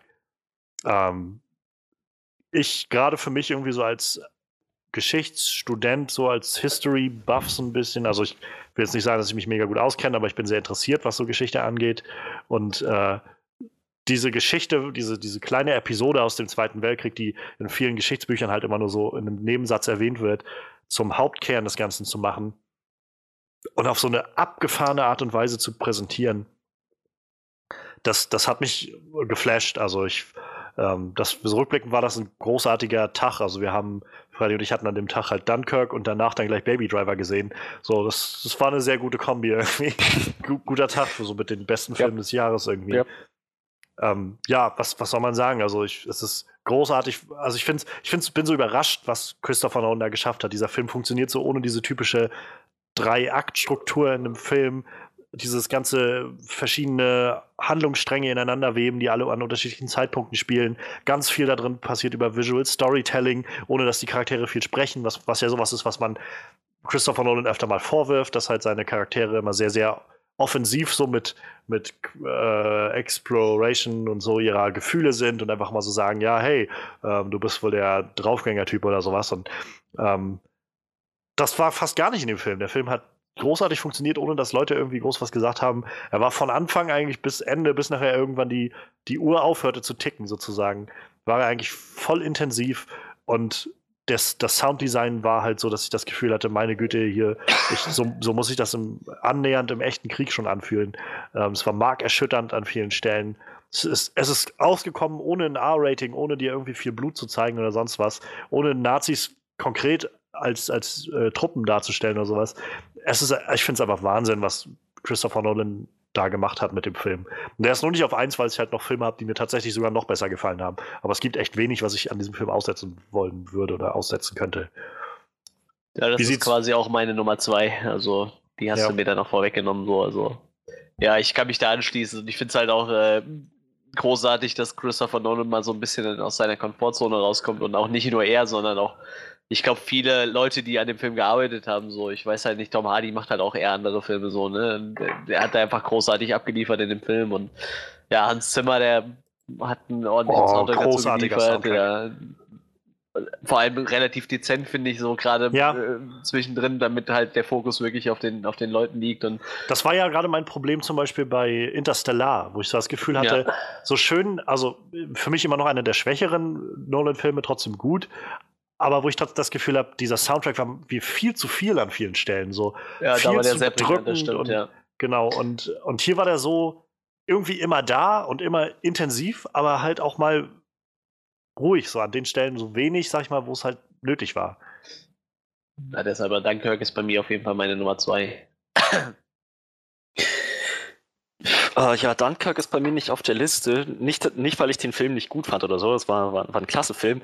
Ich fand halt, der hat so, so ganz anders funktioniert. Ja. Als man das gewöhnt ist. Was an, an sich eine gute Sache, aber irgendwie steckt, kommt der für mich mehr in die Richtung Kunstfilm als so Hollywood-Blockbuster. Deswegen hatte ich mir gedacht, eigentlich, ah, eigentlich, eigentlich, eigentlich will ich den nicht in einem Atemzug mit den anderen Filmen nennen. Ja, das beißt sich bei mir auch ein bisschen so die, die Liste, die ist halt sehr durchwachsen dies Jahr. Also was, was so Genres und die Arten der Filme angeht. Ja, bei mir eigentlich auch, glaube ich. Also ich, wie gesagt, ich fand halt, ich kann auch gut verstehen, wenn man, dass der Film halt ähm, nicht, also ich will jetzt nicht sagen, dass er den, dir nichts gegeben hat. Ich glaube, wir sind uns alle einig, dass es eine grandiose Erfahrung war, diesen Film zu Ja, absolut. Ähm, ich meine, ich kann generell verstehen auch Leute, die halt sagen, dass sie mit dem Film nicht so viel anfangen konnten. Ich glaube, er war auch ein bisschen ähm, bisschen um, also umstritten ist vielleicht zu viel gesagt, jetzt nicht so wie Star Wars oder sowas, der neue, der jetzt so sehr divers aufgenommen wurde, aber es war schon eher so, dass halt auch einige Leute meinten, ja, nee, keine Ahnung, ich weiß nicht, was ich damit jetzt so anfangen soll. Irgendwie diese, diese Plotstruktur, die er da jetzt hat und so, diese drei Geschichten, die an unterschiedlichen Zeitpunkten spielen und alles das irgendwie, die damit nicht so viel anfangen konnten. Und ich, also ich kann nur sagen, für mich hat das halt wieder gezeigt, warum Christopher Nolan zu den besten unserer Zeit gerade gehört, Regisseuren, äh, was du schon sagst, Freddy, dass äh, Manuel, dass er halt seine Komfortzone verlassen hat ja. und halt Dinge gemacht hat, die man sonst nicht so von ihm erwartet. Eben wie genau halt so, so einen Kriegsfilm darzustellen auf eine ganz andere Art und Weise, ohne viel Dialoge und trotzdem interessant zu halten, trotzdem spannend zu halten und wie du sagst, Freddy, auch so ein gewisses ja, halt so das Muster zu durchbrechen, so eher, dass man das Gefühl hat, es ist vielleicht mehr wie ein Kunstfilm, aber das, das fügt für mich eigentlich nur immer noch mehr dazu, dass es einfach grandioses Filmemachen ist. Und das ist der Grund, warum man irgendwie ins Kino geht. Ich bin auch froh, dass ich ihn im Kino gesehen habe. Ich glaube, das ist so ein Film, den ich mir jetzt nicht zwingend auf DVD holen würde, so großartig ich ihn finde. Aber ich glaube, es geht halt viel verloren, wenn man nicht dieses halt im, diese, diese Wahrnehmung im Kino hat, so diese Erfahrung, wie, wie halt dieser Krieg, sag ich mal, funktioniert. So, das ist halt, ich glaube, im Kino hat das halt so einen ganz eigenen Eindruck hinterlassen und ich glaube, äh, so großartig der Film ist, ich glaube, wenn ich mir auf einem kleinen äh, Computerbildschirm angucke, dann wäre ich, glaube ich, ein bisschen enttäuscht einfach, weil vieles nicht rüberkommt. Wie ich so diese riesigen Aufnahmen, diese Aufnahmen dieser ganzen Luftschlacht zwischen Tom Hardy und diesem deutschen Piloten. So, das ist so, ich glaube, bei, bei Nostalgia Critic oder so hatten sie es gesagt, so, das ist so wahrscheinlich wird das jetzt so Maßstäbe gesetzt haben, ähnlich wie ähm, äh, Soldat James Ryan halt vor, vor zehn Jahren so ungefähr. Wo man damals gesagt hat, so diese Eröffnungsszene an der Normandie, am Strand der Normandie ist halt sowas, ab, ab da wird man darauf gucken, wie man, wie man halt so eine Kriegsszene macht. Ich glaube halt, Dunkirk wird zum Beispiel mit dieser Luftschlachtszene oder diesem Luftkampf von diesen beiden Piloten, äh, man wird in Jahren wahrscheinlich immer noch auf diese Szenen gucken, auf diese Luftkämpfe und sagen, so muss man das machen. So daran wird man sich jetzt orientieren müssen. Und ja, nach wie vor, obwohl ich halt Interstellar seinen Film davor nicht so toll fand, also nicht so großartig fand, sag ich mal, trotzdem gut, aber ähm, bin ich jetzt umso mehr wieder dabei, gespannt zu sein, was Christopher Nolan als nächstes machen wird. Ich werde mir den Film auch an, auf jeden Fall für meine Christopher Nolan-Sammlung noch holen. Ich habe ihn noch nicht, aber äh, ich habe alle Christopher Nolan-Filme und habe auch noch keinen Kauf bereut und äh, ich werde mir auch Dunkirk in die Vitrine stellen. Ich ja. sehe es aber ähnlich wie du. Ich weiß nicht, ob ich mir den vielleicht irgendwann, wenn ich dann mal so, so, so ein 68 Zoll äh, OLED ja, irgendwas ja, Fernseher genau. habe, dann, dann gucke ich mir den vielleicht noch an mit einer fetten Anlage dabei so, aber oder VR oder so, vielleicht kann man den im VR-Kino gucken oder irgendwie sowas. Ja, so die IMAX-Version, die vielleicht noch ein bisschen breiteres Bild hat oder so, das ja. wäre natürlich ziemlich fett. Ja, wer weiß, was da noch kommt, müssen wir abwarten. Die neue Rück Generation, die so ein, kommt, ja. Rückblickend so ein Film, wo ich so ein bisschen bereue, den nicht in IMAX gesehen zu haben. Ich glaube, das hätte sich verdammt gelohnt. Ich, ich, weiß gar nicht, wo von mir aus gesehen das nächste ist. Ich glaube, Köln hat kein IMAX. Ich glaube, Essen oder so hat ein IMAX. Ja, von uns aus ist es halt Berlin, glaube ich. Ist wirklich ja, das ich nächste auf jeden Fall auch weiter weggemusst. Ja, aber so viel erstmal zu meiner Nummer 3. Was, was habt ihr denn so auf, eurer, auf eurem Platz 3? Freddy, willst du? Mir ist egal. Ach, weißt du was? Du hast mir jedes Mal den Vortritt gelassen. Mach du mal. Ja, äh, also bei mir ist es äh, Stephen Kings S. So schlecht Dark Tower auch war, so gut war wiederum S. Der hat, achso, ich hätte vielleicht vorher noch ein paar Filme nennen können, die ich nicht in das, äh, ist auch egal. Ja, Kannst ja noch kurz aufhören. Also Passengers fand ich eigentlich noch ziemlich gut, der war ja ziemlich am Anfang vom Jahr, glaube ich, ne? Ähm, ich habe mir vorgenommen, nur in meine Top 3 nur einen Comic-Verfilmung zu nehmen, deshalb ist halt Wonder Woman zum Beispiel rausgeflogen oder Spider-Man auch nicht drin. Ähm, Thor auch, auch deshalb aus dem Grund halt nicht drin, ähm, weil, wie gesagt, ich habe da einem den Vortritt gegeben. Alles gute Filme, also meine Liste war auch ziemlich lang. Get, Get Out fand ich auch äh, ziemlich gut. Zwar äh, anders gut wie ihr, glaube ich, aber äh, ziemlich gut. Ja, aber meine Nummer 3 ist, wie gesagt, äh, kommt dann bei S raus. Ähm, für mich immer, zwar, äh, ich glaube, ich habe es auch in unserer Review gesagt, schon, schon eher so seichter Horror so. Ich bin da so abgehärtet. Also der Horrorfaktor in dem Film fand ich dann doch relativ seicht. Biss, bisschen weirde Kameraführung manchmal und so, die, die fand ich irgendwie nicht gruselig, sondern stellen wir sogar schon ein bisschen nervig, aber so alles in allem gemessen war das schon, hat Stephen King den Arsch gerettet, so wenn wir nur Dark Tower letztes Jahr oder sowas gekriegt hätten, dann äh, ich glaube, dann dann hätte ich gekotzt. nee, ich, ich glaube, ich weiß nicht, war nicht noch irgendeine Serie? Ich weiß nicht, ich glaube, die Serie mit, mit, mit dem Kennedy-Antat, die war davor das Jahr, ne? Aber es kam noch irgendwas von Stephen King raus, was auch relativ uh, gut genug war, meine ich. Ich weiß es nicht, das ist mittlerweile so viel. Ich, ach, genau, auf äh, Netflix kamen noch so ein, zwei Filme, ne? Ja, ich glaube, ich, die, die Gerald's 22 Game oder so? Ja, genau. Gerald's Game hieß ja nicht so? Ja, ja, irgendwie gab es ja, auch sowas, ja die kamen, glaube ich, auch relativ gut an, so, aber ähm, wie gesagt, Dark Tower stinkt ab dafür halt S umso schöner. Ich, äh, hat auch ein tolles Cast. Ähm, die Jungdarsteller ist jetzt natürlich schon traurig, wenn man weiß, dass die wahrscheinlich alle im nächsten Teil nicht mehr vorkommen oder vielleicht mal in Rückblenden oder so, aber äh, ja, wie gesagt, sch schönes Cast. Ähm, ich fand den neuen Pennywise äh, anders, kam nicht so ganz an, an, an Tim Curry ran, aber der war halt auf eine andere Art und Weise ziemlich gut und deshalb, also es hat es auf jeden Fall in meine Top 3 geschafft. Auf Platz Nummer 3. Also kann ich, kann ich schon nachvollziehen. So, wie gesagt, für mich gibt es einfach noch ein paar Filme, die einfach irgendwie besser äh, noch waren, aber ich fand es auch wirklich großartig. Ich habe es vorhin schon gesagt bei meiner Überraschung.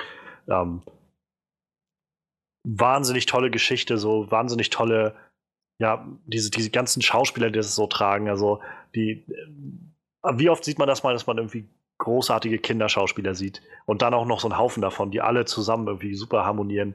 Ähm, war Wahnsinn. Also ich weiß gar nicht, ob ich da noch zu viel zu sagen muss, aber es ist halt toll, tolle Geschichte gewesen und ich bin halt auch echt jetzt mega gespannt auf den zweiten. Also ich bin gespannt, wen, wann so die ersten Casting-Berichte ja, ja, ja, kommen. Das könnte ja dieses Jahr auf jeden Fall, wird das so alles noch kommen irgendwann. Ne? Jessica Chastain hat schon gesagt, sie hat auf jeden Fall mega Interesse, die, äh, die Erwachsene, mhm. das Mädchen zu spielen. Ich habe jetzt den Namen vergessen.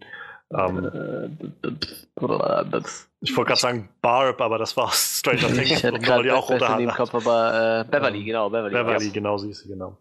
Ja, aber auf jeden Fall da bin ich halt auch mega drauf gespannt und ähm, ja, also krass, was, was Andy Muschietti da so rausgeholt hat aus, aus diesem Film, aus dem Material. Ich kannte halt, wir haben es damals im Podcast auch gesagt, ich kannte halt damals nur als diese halt, also ich habe den Film nie gesehen, das Original, aber ich kenne halt nur diese paar Aufnahmen und das sieht alles ein bisschen, wenn man das so jetzt sieht, so ein bisschen billig aus.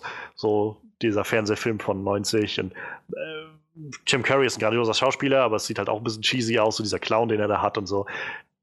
Ich hatte das Gefühl, dieser neue Version, das war halt wirklich mal sowas, wo man, wo es sich auch gelohnt hat, irgendwie ein Remake zu machen, so weil man wirklich eine neue Richtung eingeschlagen ist mit diesem ganzen Ding und irgendwie das für eine andere Generation aufgezogen hat und es hat funktioniert, also grandios.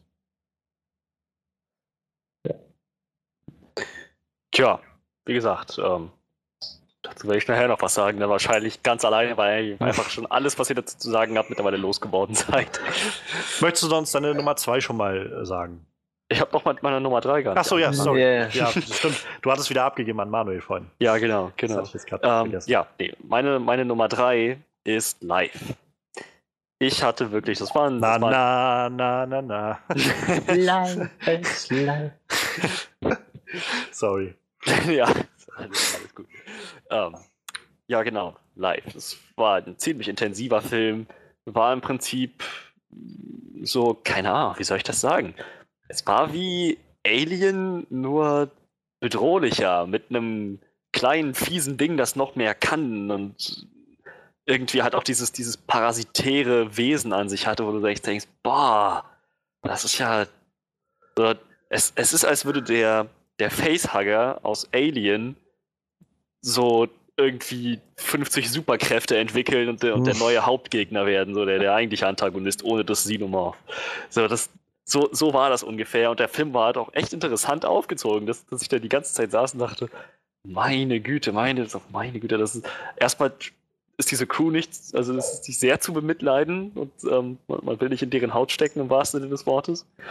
So, und, und ähm, dazu halt auch immer dieses Gefühl, dass das Ding überall sein könnte, überall auftauchen könnte und auch der Gedanke so, das wächst immer mehr, das wächst immer weiter, es hört einfach nicht auf, es, es richtet immer mehr Schaden, also wo geht das noch hin?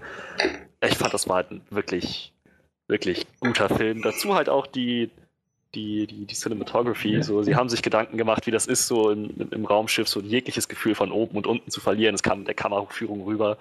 Ähm, sie haben sich, sie haben auch Schwerkraft bedacht. So es gibt einen Moment, wo auch Rebecca Ferguson wieder, tolles Jahr für Rebecca Ferguson, ähm, äh, wo, sie, wo sie so eine einzelne Träne kullern lässt und die Träne dann halt, sobald sie den Hautkontakt nicht mehr hat, auch sich entsprechend vom Gesicht löst und dann so in der Schwerelosigkeit rumschwebt. Ja, das ist schon echt ziemlich, ziemlich cool, der Film so. Das, ich denke, der verdient es, auf meinen Platz 3 zu landen.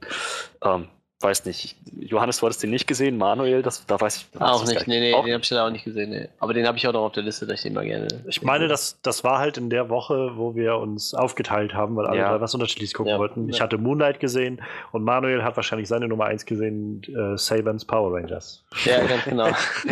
aber den habe ich tatsächlich in meiner äh, Top-Liste, also nicht in meinen Top 3, aber der, der ist tatsächlich bei den Filmen, die mir gut gefallen haben letztes Jahr. Also ich hatte da echt Spaß ich will das gar nicht mal, äh, gar nicht mal in den Dreck ziehen. Super, wenn, wenn du da Spaß bei hattest. So, ich habe ihn nicht gesehen, kann das nicht beurteilen, was für ein Film das ist oder wie der funktioniert. Ja. Aber ja. Also schön, also dass live auch dann irgendwie da gelandet ist. Ähm, ich hatte ihn halt letztens bei Sky gesehen, dass es den da gab und dann kurz überlegt.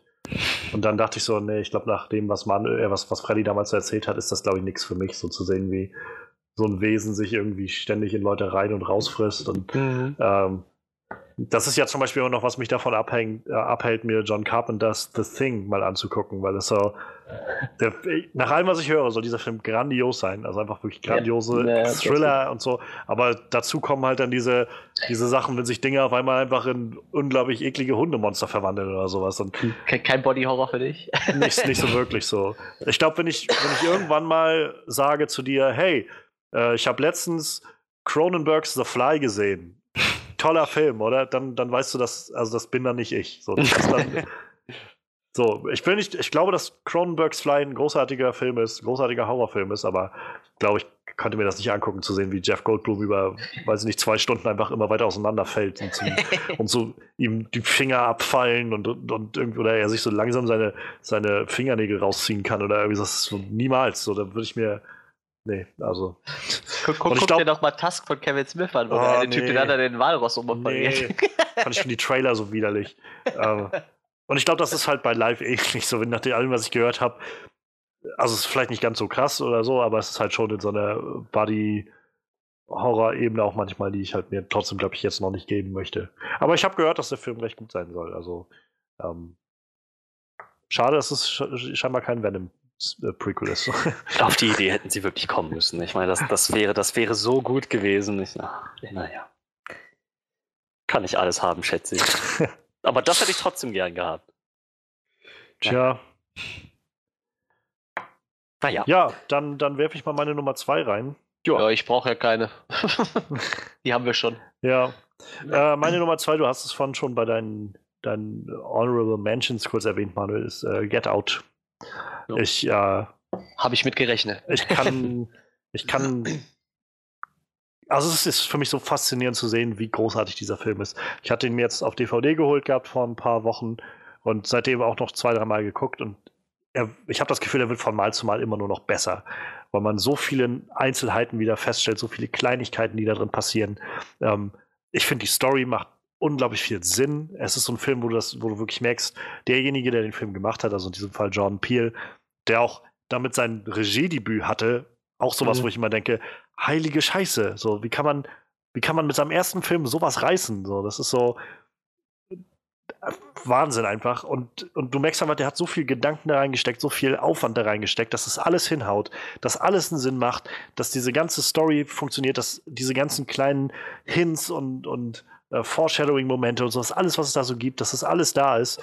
Und je öfter du den Film guckst, umso mehr fällt dir das auf, umso mehr wird dir irgendwie klar, wie grandios auch diese Schauspieler sind in diesen Rollen. Der äh, Daniel Kaluuya, ich kann kaum warten, den jetzt in anderen Sachen zu sehen. Er ist wohl auch in irgendeiner Rolle in Black Panther dabei, da bin ich echt mega gespannt drauf. Aber auch so, glaube ich, der wird noch so einige Hauptrollen kriegen.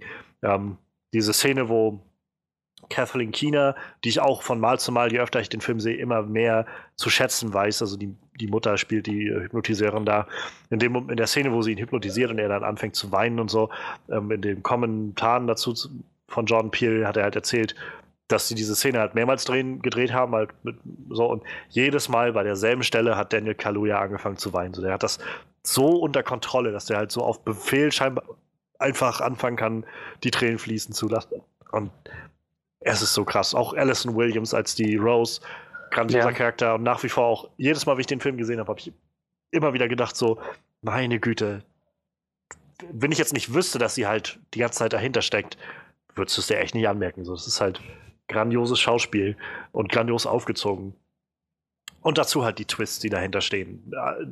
Gerade jetzt, nachdem ich den Film dann nochmal geguckt habe mit meiner Familie zusammen, äh, Familie ist zu viel, aber mit meiner Schwester und ihrem Freund zusammen, ähm, war sehr beeindruckend so, weil die den noch nicht kannten und dann konntest du halt auch so ein bisschen mitverfolgen, wie die so die Twists oder so ihre äh, Thesen so während des Films angestellt haben und halt dann auch irgendwie recht schnell dabei waren so, okay, jetzt, jetzt holen die sich irgendwie diese Schwarzen da als Sklaven oder wie und so.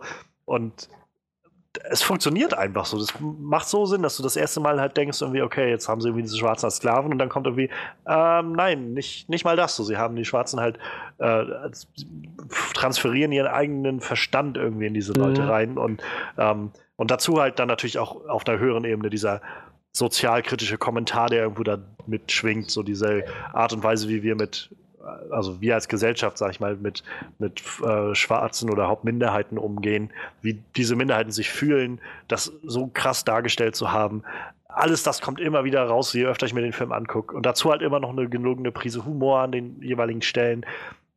Es gibt keine Szene an diesem Film, die mich irgendwie rauswirft, wo ich das Gefühl habe, das funktioniert jetzt gerade nicht oder sowas. Es gibt keinen, keine Szene, wo ich das Gefühl habe, es ist jetzt gerade zu lang oder zu kurz oder so. Ich habe das Gefühl, sie haben oder Jordan Peele hat es halt geschafft, genau den richtigen Cut für diesen Film zu finden. Es gibt auf der DVD noch so ein paar zusätzliche Szenen, so rausgeschnittenes Material und so.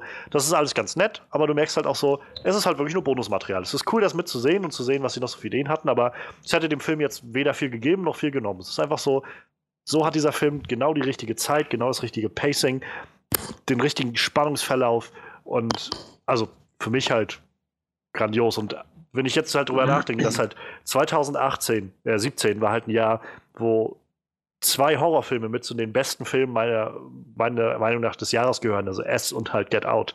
Das äh, hätte ich mir halt am Anfang des Jahres nicht vorstellen können, letztes Jahr. Ja. Deshalb also für mich Get Out Nummer zwei auf jeden Fall. Aber, aber Get Out ist doch eine Komödie. ähm, hatte relativ wenig von der Komödie. Also ja, es ja. gab Elemente, aber die waren schön sparsam eingesetzt. Insgesamt war das einfach nur. Aber kannst du ihn auch als Musical, könntest ihn auch als Musical aus, äh, betrachten, ja? Ja, ich finde das so geil, dass er überall als, Kom als Komödie so deklariert wird irgendwie. Ne? Das ist total lächerlich. Als äh, Musical? naja, bei, bei den Golden Globes war er halt nominiert in der Kategorie Beste Comedy, Bestes Musical. Ja. Das ist halt eine ja, Kategorie. Das war halt auch, wo der, The Martian, also der Marsianer damals mit, mit äh, Damon auch schon gewonnen hatte und auch alle meinten, echt jetzt? Ihr habt den Marsianer als beste Comedy slash Musical irgendwie nominiert und auch ausgezeichnet. Naja. Also man kann schon, man, es gab schon Humor in. Ja, Get natürlich. Out, ne? Aber das war jetzt nicht der, der Hauptschwerpunkt des Films. Nee, bei weitem nicht. Also, wie gesagt, ich, ich, ich mag den Film sehr gerne und ich gucke ihn mir gerne immer wieder an. Und ich freue mich auch, immer wieder Leuten den weiterempfehlen zu können und, und am besten mit den Leuten den auch gucken zu können. Also. Ja, ich denke, ich kann mich da direkt anschließen. Auch mein Platz 2 ist äh, Get Out. Ähm, oder? Moment. Moment, danke. Moment. Ich glaube, ich hatte Get Out als Platz 2 vorgesehen, aber mich dann nochmal umentschieden. Jetzt muss, ich, jetzt muss ich mal kurz in mich gehen. Anarchie hm. Januar. hm. Nee? Nee, nee, ist richtig. Alles gut. Get Out ist Platz 2. Und ähm, ja, du hattest es gerade eben schon mal, also du, du hast den Film super umschrieben, Johannes, genau gesagt, was die Stärken sind, was dieser Film so toll macht und wie erstaunlich das ist, dass gerade Jordan Peele so, der hat als, als Regisseur direkt noch nicht so die Erfahrung hatte. Vor allem, wenn man ihn dann vorher so in diesen Key und Peele-Sketchen ja, sieht, so, da kommst ja. du halt nie auf den Gedanken, dass das so ein Regie-Ass ist irgendwie. Das dürfte jetzt aber damit, damit klar sein. Dein Film macht halt sehr vieles wirklich clever, ist spannend von Anfang bis Ende, sehr, sehr, sehr fesselnd. Und ja, halt einfach wirklich, wirklich gut. Viele Szenen mit Subtext und mit Andeutungen, irgendwo Symbolik und Bildhaftigkeit. Das ist viel vorbereitet. So der, der Twist auch irgendwo funktioniert klasse. Toller Film. Und ja, ähm, damit, du hast es gerade eben schon mal gesagt, Johannes, äh, hättest nicht gedacht, dass zwei, dein, dass zwei deiner Lieblingsfilme dieses Jahr Horrorfilme sein werden. Meine komplette Top 3 sind Horrorfilme. Live, Get Out, It.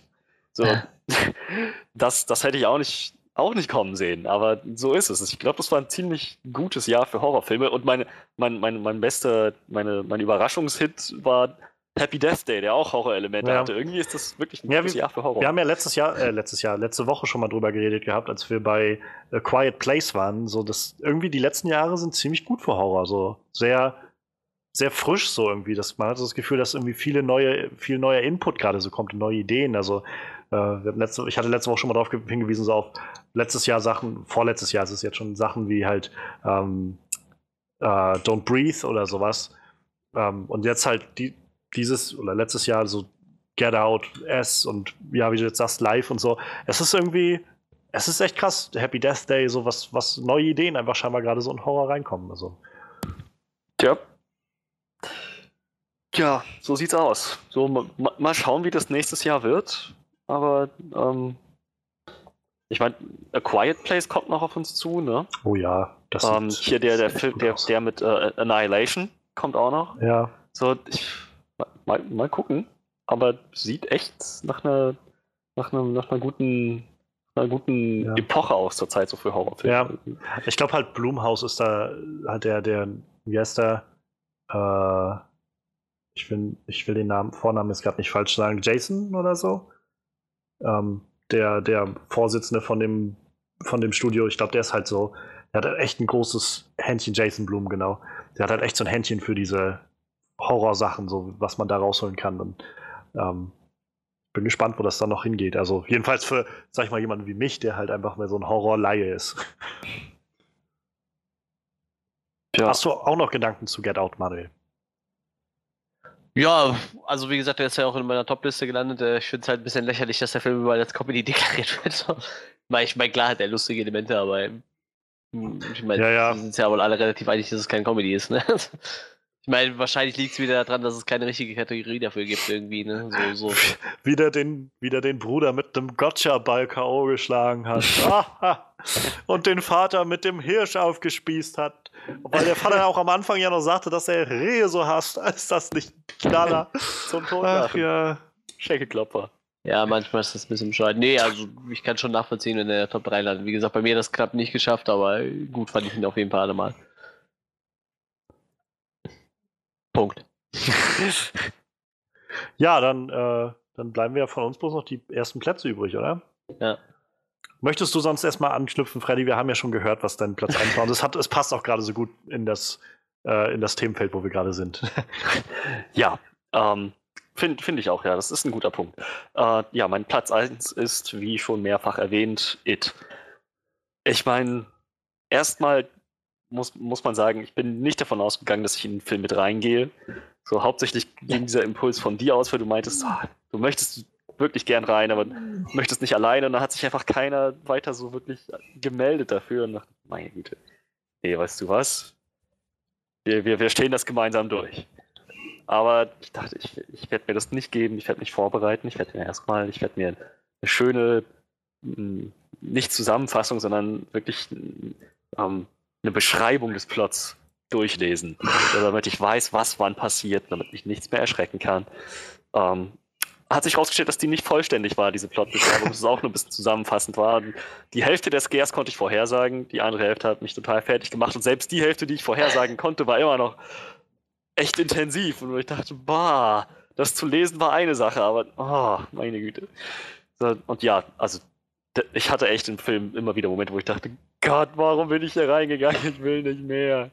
Ich will nicht mehr, warum? Dann, aber letzten Endes bin ich rausgekommen und dachte, das war eine, das, das war eine verdammt krasse Erfahrung. So, das, das wird mich noch verfolgen. So, ich weiß nicht, wann ich im Kino das letzte Mal so so gebannt und irgendwie so emotional aufgewühlt war. So, das, das war, der, der Film hat mich echt entführt, so in eine andere Welt. Gott. Gott, wenn das alles echt wäre, ich, ich, ich glaube, ich will nicht mehr leben. So, und ja, halt, ähm, abgesehen von diesem faszinierend gut gemachten Gruselfaktor, interessante Coming-of-Age-Geschichte. Sie haben das gut umgesetzt.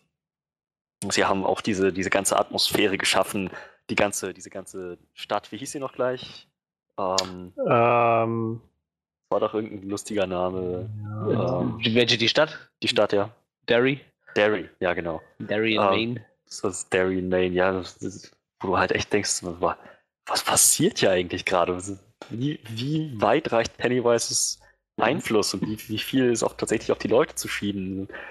Ja, das, äh, das darfst du so auch gar nicht sehen, so, weil Derry ist einfach die verfluchteste Stadt der Erde, so, weil ich glaube, 90% aller Stephen King-Bücher spielen irgendwo in Derry. Die, die Stadt ist komplett im Arsch, so. Da, da, passiert nur Scheiße. Das hat nicht alles immer mit It zu tun, so, da passiert einfach nur Mist durch die Bank weg.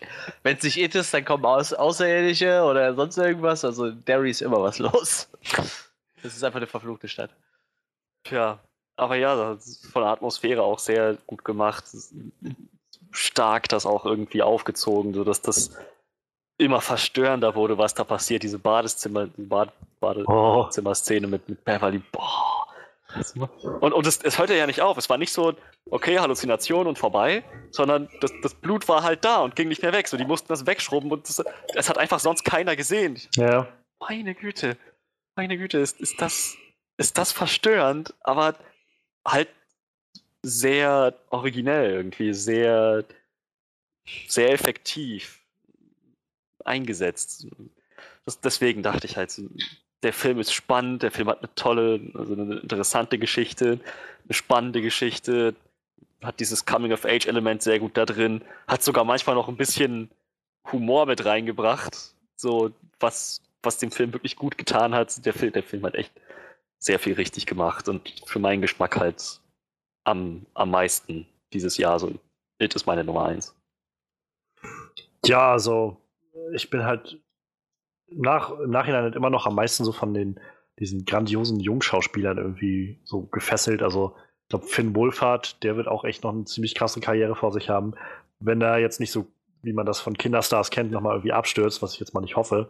äh, aber allein, wenn ich so vergleiche immer, was er jetzt bei Stranger Things gemacht hat und jetzt halt bei It, das sind ja auch völlig unterschiedliche Rollen. So, es ist halt nicht so, dass er einfach mal dieselbe Kinderrolle jetzt in Stranger Things und auch It nochmal spielt, sondern schon sehr unterschiedliche Parts, die er da macht. Ja. Trotzdem halt beides sehr, sehr überzeugend und aber auch alle anderen davon, also großartig. Und, und dazu kommt dann halt, wie du schon sagst, irgendwie dieser großartig eingesetzte Horror, der für mein Empfinden halt nie so war, dass ich das Gefühl hatte, es wird jetzt einfach nur so, so, ein, so ein Selbstzweck, wo man jetzt versucht, den, den Zuschauer, sag ich mal, nur noch zu quälen, so, sondern es ging halt immer um den Effekt, den das haben sollte und immer auch was, was für die Story dabei mitschwingen sollte. Und ähm, das fand ich halt so großartig balanciert und halt auch effektiv. Also, wie du sagst, die Badezimmer-Szene war halt echt ziemlich krass.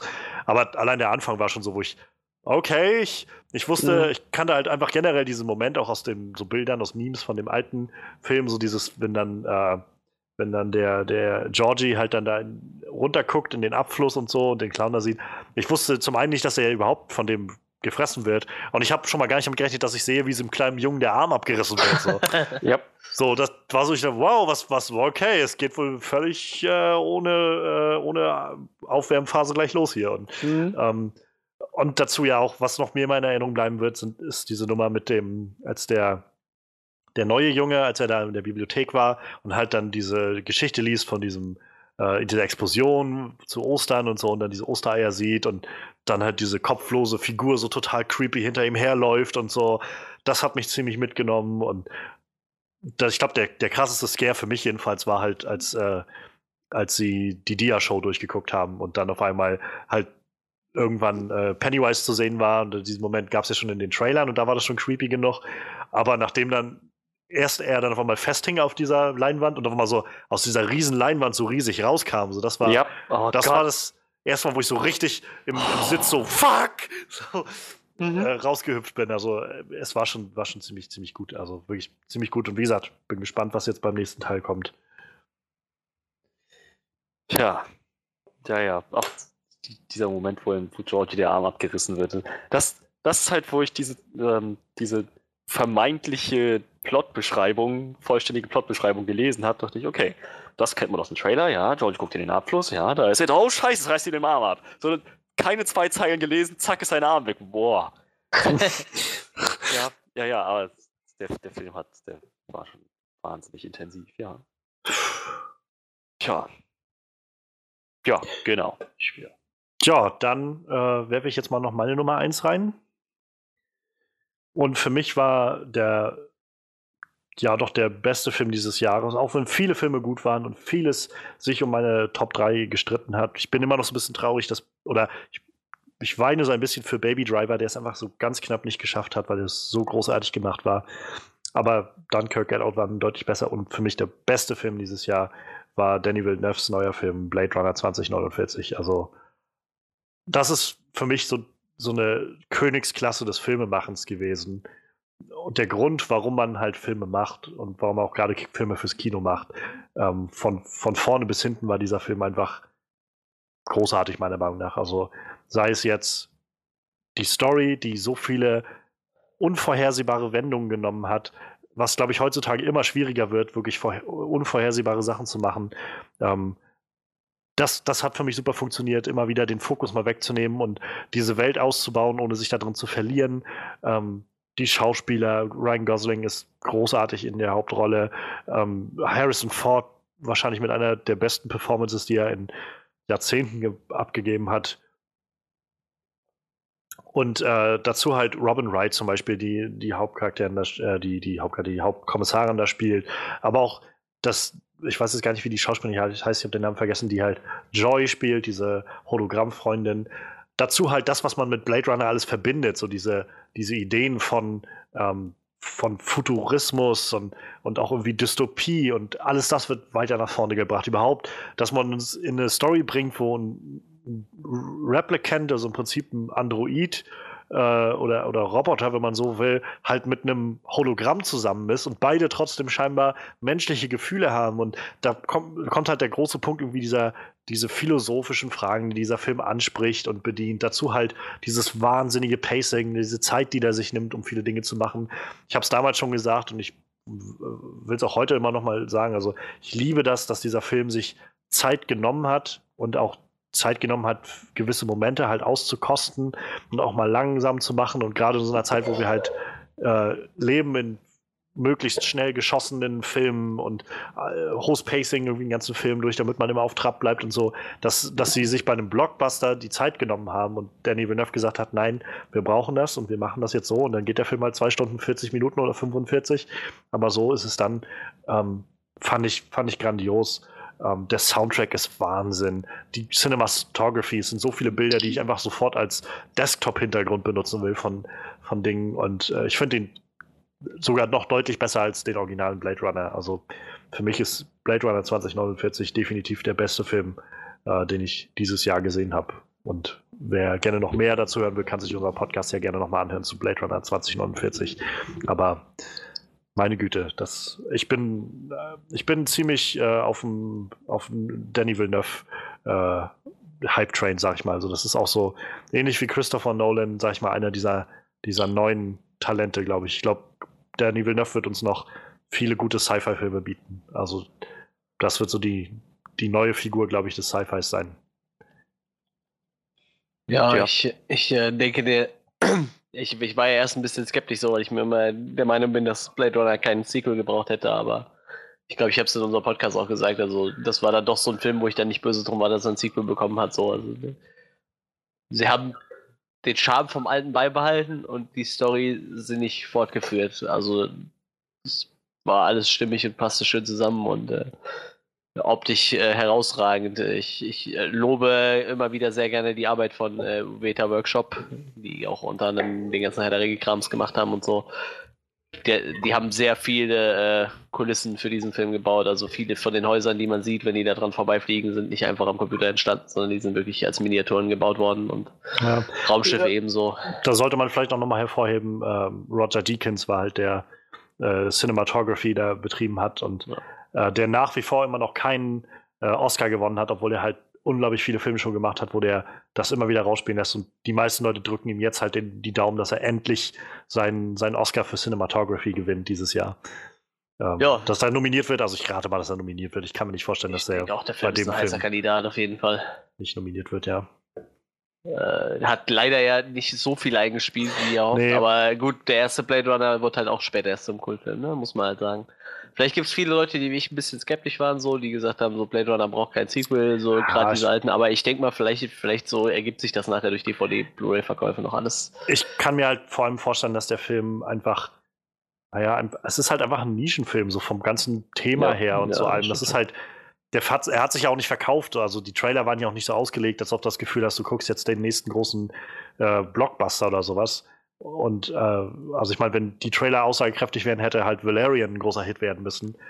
So, das war ja noch mehr, so sag ich mal, Standard-Blockbuster im Sci-Fi-Setting. So. Ich glaube halt einfach, das ist nicht so ein Genre, das, das das bietet, so dass viele Leute sich das angucken.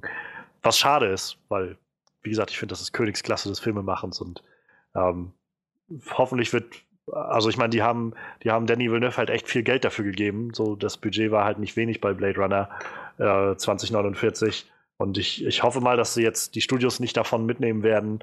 Ja, gut, dann werden wir jetzt keine 150 Millionen Dollar mehr in so ein Projekt investieren, was halt ein großer Kunstfilm ist, wenn man, wenn man nicht ja. mal ganz pauschal sein will. So. Ich fände es schade, aber ich, der würde mich nicht wundern. Ja, also ich werde nicht bestreiten, dass Blade Runner 2049 ein toller Film war. So, gerade, gerade dadurch, dass sie sich Zeit genommen haben, hat halt diese Atmosphäre sehr gut funktioniert. Auch diese ganze Geschichte zwischen ihm und seiner ähm, Artificial Intelligence, seiner künstlichen Intelligenz, das das war schon alles, sie haben das, wir haben es wirklich ausgereizt, so diese, diese Aspekte, Sci-Fi-Aspekte und futuristischen Aspekte da einzubauen und da auch was Interessantes draus zu machen. Ich fand das Pacing tatsächlich ein bisschen zu langsam. Das ist ein, unter der, einige der wenigen Sachen, die ich an dem Film auszusetzen hatte.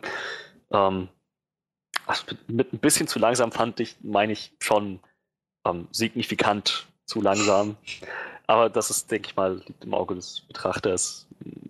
So, letzten, letzten Endes kann ich gut verstehen, dass der auch in der Top 3 landet und so auch mal ja, eine Liste anführt. Ja, Manuel, dann mhm. Haben wir noch deine Nummer 1. Ja, ich habe mir vorgenommen, eine Comic-Verfilmung äh, nehme ich rein, weil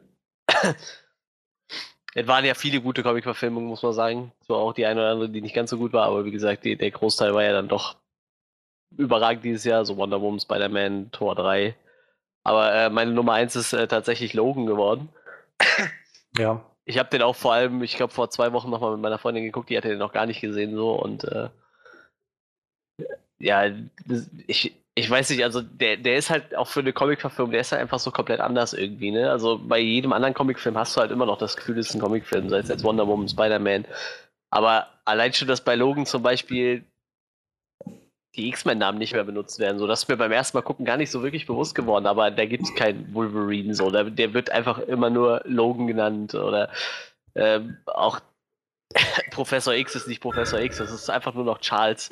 Es geht ja. nicht mehr um diese ganzen X-Men drumherum, es geht halt einfach wirklich nur noch um die Charaktere und dann echt diese schön erzählte Story. Dieser, ich nenne es mal, kleine Roadtrip, den die dann zusammen machen und dann halt dieser ganze Verfall von Charles und von, von Logan selber und dann die Verbindung zu seiner Tochter. Ich, ich weiß nicht, ich fand den Film echt großartig. Wie gesagt, ich habe den jetzt vor kurzem nochmal gesehen und habe dann eigentlich erst für mich beschlossen, so dass das eigentlich so der beste Film war, den ich dieses Jahr gesehen habe, glaube ich. Kann ich gut verstehen. Also, ja. ich habe ihn jetzt, glaube ich, von gleich aufgelistet, aber ja, Logan definitiv auch einer der besten Filme dieses Jahres. Ähm, es ist Wahnsinn, was, was, also Wahnsinn, dass es irgendwie 17 Jahre gedauert hat, für Hugh Jackman irgendwie diesen Film zu machen. Und, und Logan wenigstens zu seinem Abschluss, sage ich mal, nochmal so richtig in der, in all seiner, seiner facettenreichen äh, ja, Breite irgendwie darzustellen, so wie das irgendwie sein muss. Ich bin halt echt gespannt, was bei den Oscars nächstes Jahr rauskommt. So das, ich glaube, das größte Problem, was Logan hat, ist, dass er einfach schon länger her ist. So, ja, ja, Oscar-Filme, glaube ich. Ne? Ja, ja. Die meisten Oscar-Filme sind halt immer dann so aus, dem, aus den letzten zwei, drei Monaten, die jetzt irgendwie so irgendwie in Betracht gezogen werden. Aber davon ab, also ich könnte, ich kann sehen, dass der, oder ich könnte mir vorstellen, dass der Film eine Nominierung erhält als bester Film vielleicht sogar. Ja. Ich könnte auf jeden Fall mir vorstellen, dass, äh, dass ich wollte gerade sagen, Charles Xavier, dass halt Patrick Stewart ähm, eine Nominierung erhält als bester Nebendarsteller, denn was, was der da gemacht hat, ist halt auch so Wahnsinn. Ähm, das sind so diese Filme, wo du so merkst, einfach nur in so einem Comicbuchfilm zu sein, ist halt eine Sache, aber wenn du halt dann den Leuten halt, äh, vor allem diesen großartigen Schauspielern, die du da hast, mit an die Hand gibst, so Dinge zu tun, die sie halt sonst so, sag ich mal, auf einer Shakespeare-Bühne tun oder sowas, mhm. dann, dann zeichnet sich das aus. Also ich muss jetzt sich zu über äh, Weihnachten ähm, nochmal, äh, wie heißt es hier, Doctor Strange geguckt habe, muss ich wieder so denken, ist so irgendwie guter Film, aber schon ein bisschen schade, dass halt äh, Mats Mikkelsen halt nicht so die Chance hatte, irgendwie mal wirklich das zu zeigen, was er so als Schauspieler auch drauf hat. So, und dass dieser Film es halt geschafft hat, also bei Logan, dass sie da halt den Platz eingeräumt haben, auch Charles Xavier halt so eine riesen Bühne zu bieten ja. und, und Patrick Stewart ist halt wirklich grandios und ja, Hugh Jackman ist halt auch also beste Performance, glaube ich, seines, seines Lebens. Ich habe jetzt nicht alle Filme gesehen, aber ich meine, jedenfalls die beste Performance, die er hatte seit Prestige, würde ich sagen. Ja, das würde ich auch sagen. Ja, und auch einer der Filme, wo ich letztes Jahr kurz vorm Weinen war, als, als der dann rum war. Ja, oh ja. Wo ich auch so im Kino saß und dachte, meine Güte, das, das trifft mich jetzt gerade echt hart. So. Alles. Ja. Und ich bin gespannt, wo wir, wo der so stehen wird und wie der jetzt auch so, wenn jetzt noch ein, zwei Jahre vergehen, wo der sich so, äh, so einordnen wird in der, der Reihe der Comicbuchverfilmungen so. Ja. Ähm, also ich glaube, der wird irgendwie wahrscheinlich bei fast jedem irgendwo auf der Top 3 irgendwo landen, der, der besten Comicbuchfilme. Und ich glaube, er signalisiert halt auch so ein bisschen, dass wir in so einer Zeit ankommen mit den Comicbuchfilmen, wo man halt anfangen muss, neue Wege zu gehen halt und nicht so nach Schema F zu machen. Ich meine, das versucht Marvel jetzt ja schon seit ein paar Jahren immer so ein bisschen aufzufrischen mit so also Verbindungen von anderen Genres, aber also wenn man so will, ist Logan ja viel mehr so ein Western in einem in, mit, mit so Sprenklern von, von Superheldenfilmen so drin. Ja. Als, als dass das irgendwie. Hat viel von dem Roadmovie natürlich. Ja. Was ja, ja auch die ja, Comic-Vorlage hatte, so sage ich mal. Ja, genau. Du kannst ja auch einfach die Charaktere umbenennen und der Film würde, oder sag ich mal, ja, äh, Superkräfte halt rauslassen und ihm stattdessen halt Knarren geben, so, und dann wäre es halt ein astreiner Western und der würde trotzdem super funktionieren. So. Ähm, aber trotzdem, vor allem wenn man dann weiß, dass man den jetzt irgendwie seit X-Men 1, so 2000, mhm. mit angesehen hat und mitverfolgt hat und vor allem dann jetzt auch so ein ihn dann in seiner R-Rating-Oberklasse zu sehen, mit, mit fliegenden Körperteilen und sowas. Das, ich habe also ich hab echt großen Respekt davor, dass Fox dieses Risiko eingegangen ist und gesagt hat, ja, mach den Film. Tja, warten wir ab, ob sowas unter Disney noch passiert, aber das ist ein anderes Thema. Tja, ja, mal gucken. Ah, das war mal eine schöne durchwachsene Liste. So hatte doch jeder irgendwie ein bisschen was anderes drin. Ja, ich glaube, kann mich erinnern, ich glaube, letztes Jahr waren wir relativ eindeutig hm, mit vielen. Ne? Ich meine auch, ich glaube, letztes Jahr haben wir mehr so einfach dann verschoben gehabt. Da hatte einer mal den Platz 2 auf Platz 3 oder ja, sowas genau. und so. Aber ja, so insgesamt äh, schön. Hat mich, das fand ich jetzt auch mal wieder sehr schön, das mal so nochmal Revue passieren zu lassen, was so alles äh, geschehen ist letztes Jahr, was wir alles gesehen haben. Mhm. Und wie gesagt, wir haben jetzt ja nur so die obere Spitze und die unteren ja. äh, Gefilde irgendwie angekratzt. Dazwischen gab es halt auch eine Menge. Gab halt auch so einige so mehr oder weniger durchschnittliche Filme. Aber wie gesagt, so insgesamt habe ich, hab ich das Gefühl, 2017 war eigentlich ein gutes Kinojahr. So, die Blockbuster ja. waren halt manchmal so im Sommer, fand ich, wie gesagt, noch so ein bisschen, haben zu wünschen übrig gelassen, aber so insgesamt gab es echt viele gute Filme. Das stimmt. Respekt. Mal gucken, mal gucken, was jetzt 2018 bringt. Ich meine, große Filme stehen jetzt ja sowieso schon wieder an. Sei es jetzt Black Panther oder Avengers oder Deadpool 2 oder, äh, oder was weiß ich, was noch so, in Incredibles 2 und was noch so alles kommt. Ähm, aber wahrscheinlich werden auch wieder so ein paar kleinere Sachen sein. Ich weiß nicht, ob du den Trailer schon gesehen hast, Manuel, aber guck dir ruhig mal A Quiet Place an, den Trailer. Das könnte dich vielleicht okay. interessieren. Da haben wir letzte Woche drüber geredet. Ähm, oder Annihilation. Sicher wird auch noch so ein Film, der, glaube ich, noch ganz schön was reißen kann. Also ich freue mich ziemlich auf Downsizing, der kommt ja relativ zügig jetzt. Ne? Ja, der kommt bald. glaube ich. Da bin ich, ja, ich bin gespannt. Also ich weiß noch nicht so recht, was ich davon halten soll, so ich bin einfach interessiert gerade bei ja, genau, Downsizing. Genau, genau, so. Das ist so. Ich will noch nicht sagen, dass das, glaube ich, ein großartiger Film wird. Ich will nur sagen, es könnte interessant werden. Ja, denke ich auch. Ja, so weit, so gut. Ähm, wir haben jetzt natürlich viele Filme nicht angesprochen, die jetzt wahrscheinlich in den nächsten Wochen so in die Oscar Gespräche kommen werden oder die jetzt auch gerade bei den Golden Globes äh, gelobt wurden und halt ausgezeichnet wurden. Was zum einen daran liegt, dass entweder diese Filme halt noch nicht überhaupt nicht in Deutschland gestartet sind oder halt so kleine Filme sind, dass sie halt einfach nicht in den Regionen starten, wo wir gerade sind. Also sei es jetzt hier ähm, der einer der großen Gewinner von den Golden Globes am Wochenende war jetzt äh, Three Billboards Outside Ebbing, Missouri. Der läuft, glaube ich, erst in zwei Wochen hier bei uns an oder bei zwei, drei Wochen. Ähm, Sachen wie ähm, äh, The Darkest Hour, die dunkelste Stunde mit Gary Oldman, der da auch einen Oscar, äh, Oscar einen Golden Globe für gewonnen hat für die Hauptrolle, läuft hier halt auch erst demnächst an und so. Es gibt diese ganzen kleinen Filme, das ist halt, ich, für mich persönlich finde ich es immer ein bisschen schade, ich würde gerne mehr davon sehen, ähm, aber laufen halt noch nicht. Deshalb war das jetzt erstmal so von allem, was wir gesehen haben, unsere besten Listen. Und wieder kann ich nur dazu aufrufen, lasst uns gerne wissen, was ihr äh, als die besten Filme Letz des letzten Jahres erachtet und was euch am besten gefallen hat. Wir wollen gerne mit euch ins Gespräch kommen. Da könnt ihr nämlich bei Soundcloud gerne das Ganze kommentieren. Da findet ihr den Onscreen Podcast. Und wenn ihr ganz, ganz freundlich sein wollt und uns einen großen Gefallen tun wollt, dann geht doch mal nach iTunes oder und äh, guckt beim Onscreen Podcast und äh, bewerte das Ganze vielleicht mit so vier, fünf Sternchen oder sowas und äh, lasst vielleicht sogar noch eine kleine Review da oder so. Das sind so Dinge, die uns halt ungemein helfen, um ein bisschen, bisschen bekannter zu werden, um ein paar mehr Leute zu erreichen. Ähm, tut das gerne. Ihr könnt auch gerne bei uns äh, auf der Website onscreenreview.de nachgucken, äh, vorbeischauen und auf unserer Facebook-Seite. Ähm, ja, und wer Lust hat, meinen Krams noch, meine Meinung zu Dingen zu hören, der kann mir auch gerne auf Twitter folgen. Ähm, alles findet ihr eigentlich in der Beschreibung zu diesem Track. So, ich würde sagen, das war schon wieder eine ziemlich lange Episode, aber gut und wichtig und äh, schön, dass wir alle da waren. Schön, dass ihr da wart. Seid auch nächstes Mal wieder dabei, wenn wir ja, wenn wir einfach über die nächsten Filme reden wollen. Wir müssen uns noch mal einen Plan machen, was jetzt eigentlich so ansteht in den nächsten kommenden Tagen und Wochen. Bis dahin würde ich sagen, wir wünschen euch eine tolle Woche, einen tollen Tag, ähm, eine tolle Zeit mit allem, was ihr so tut. Guckt euch noch ein paar gute Filme an. Vielleicht habt ihr jetzt ja ein bisschen was mitbekommen, was euch äh, vielleicht was gibt.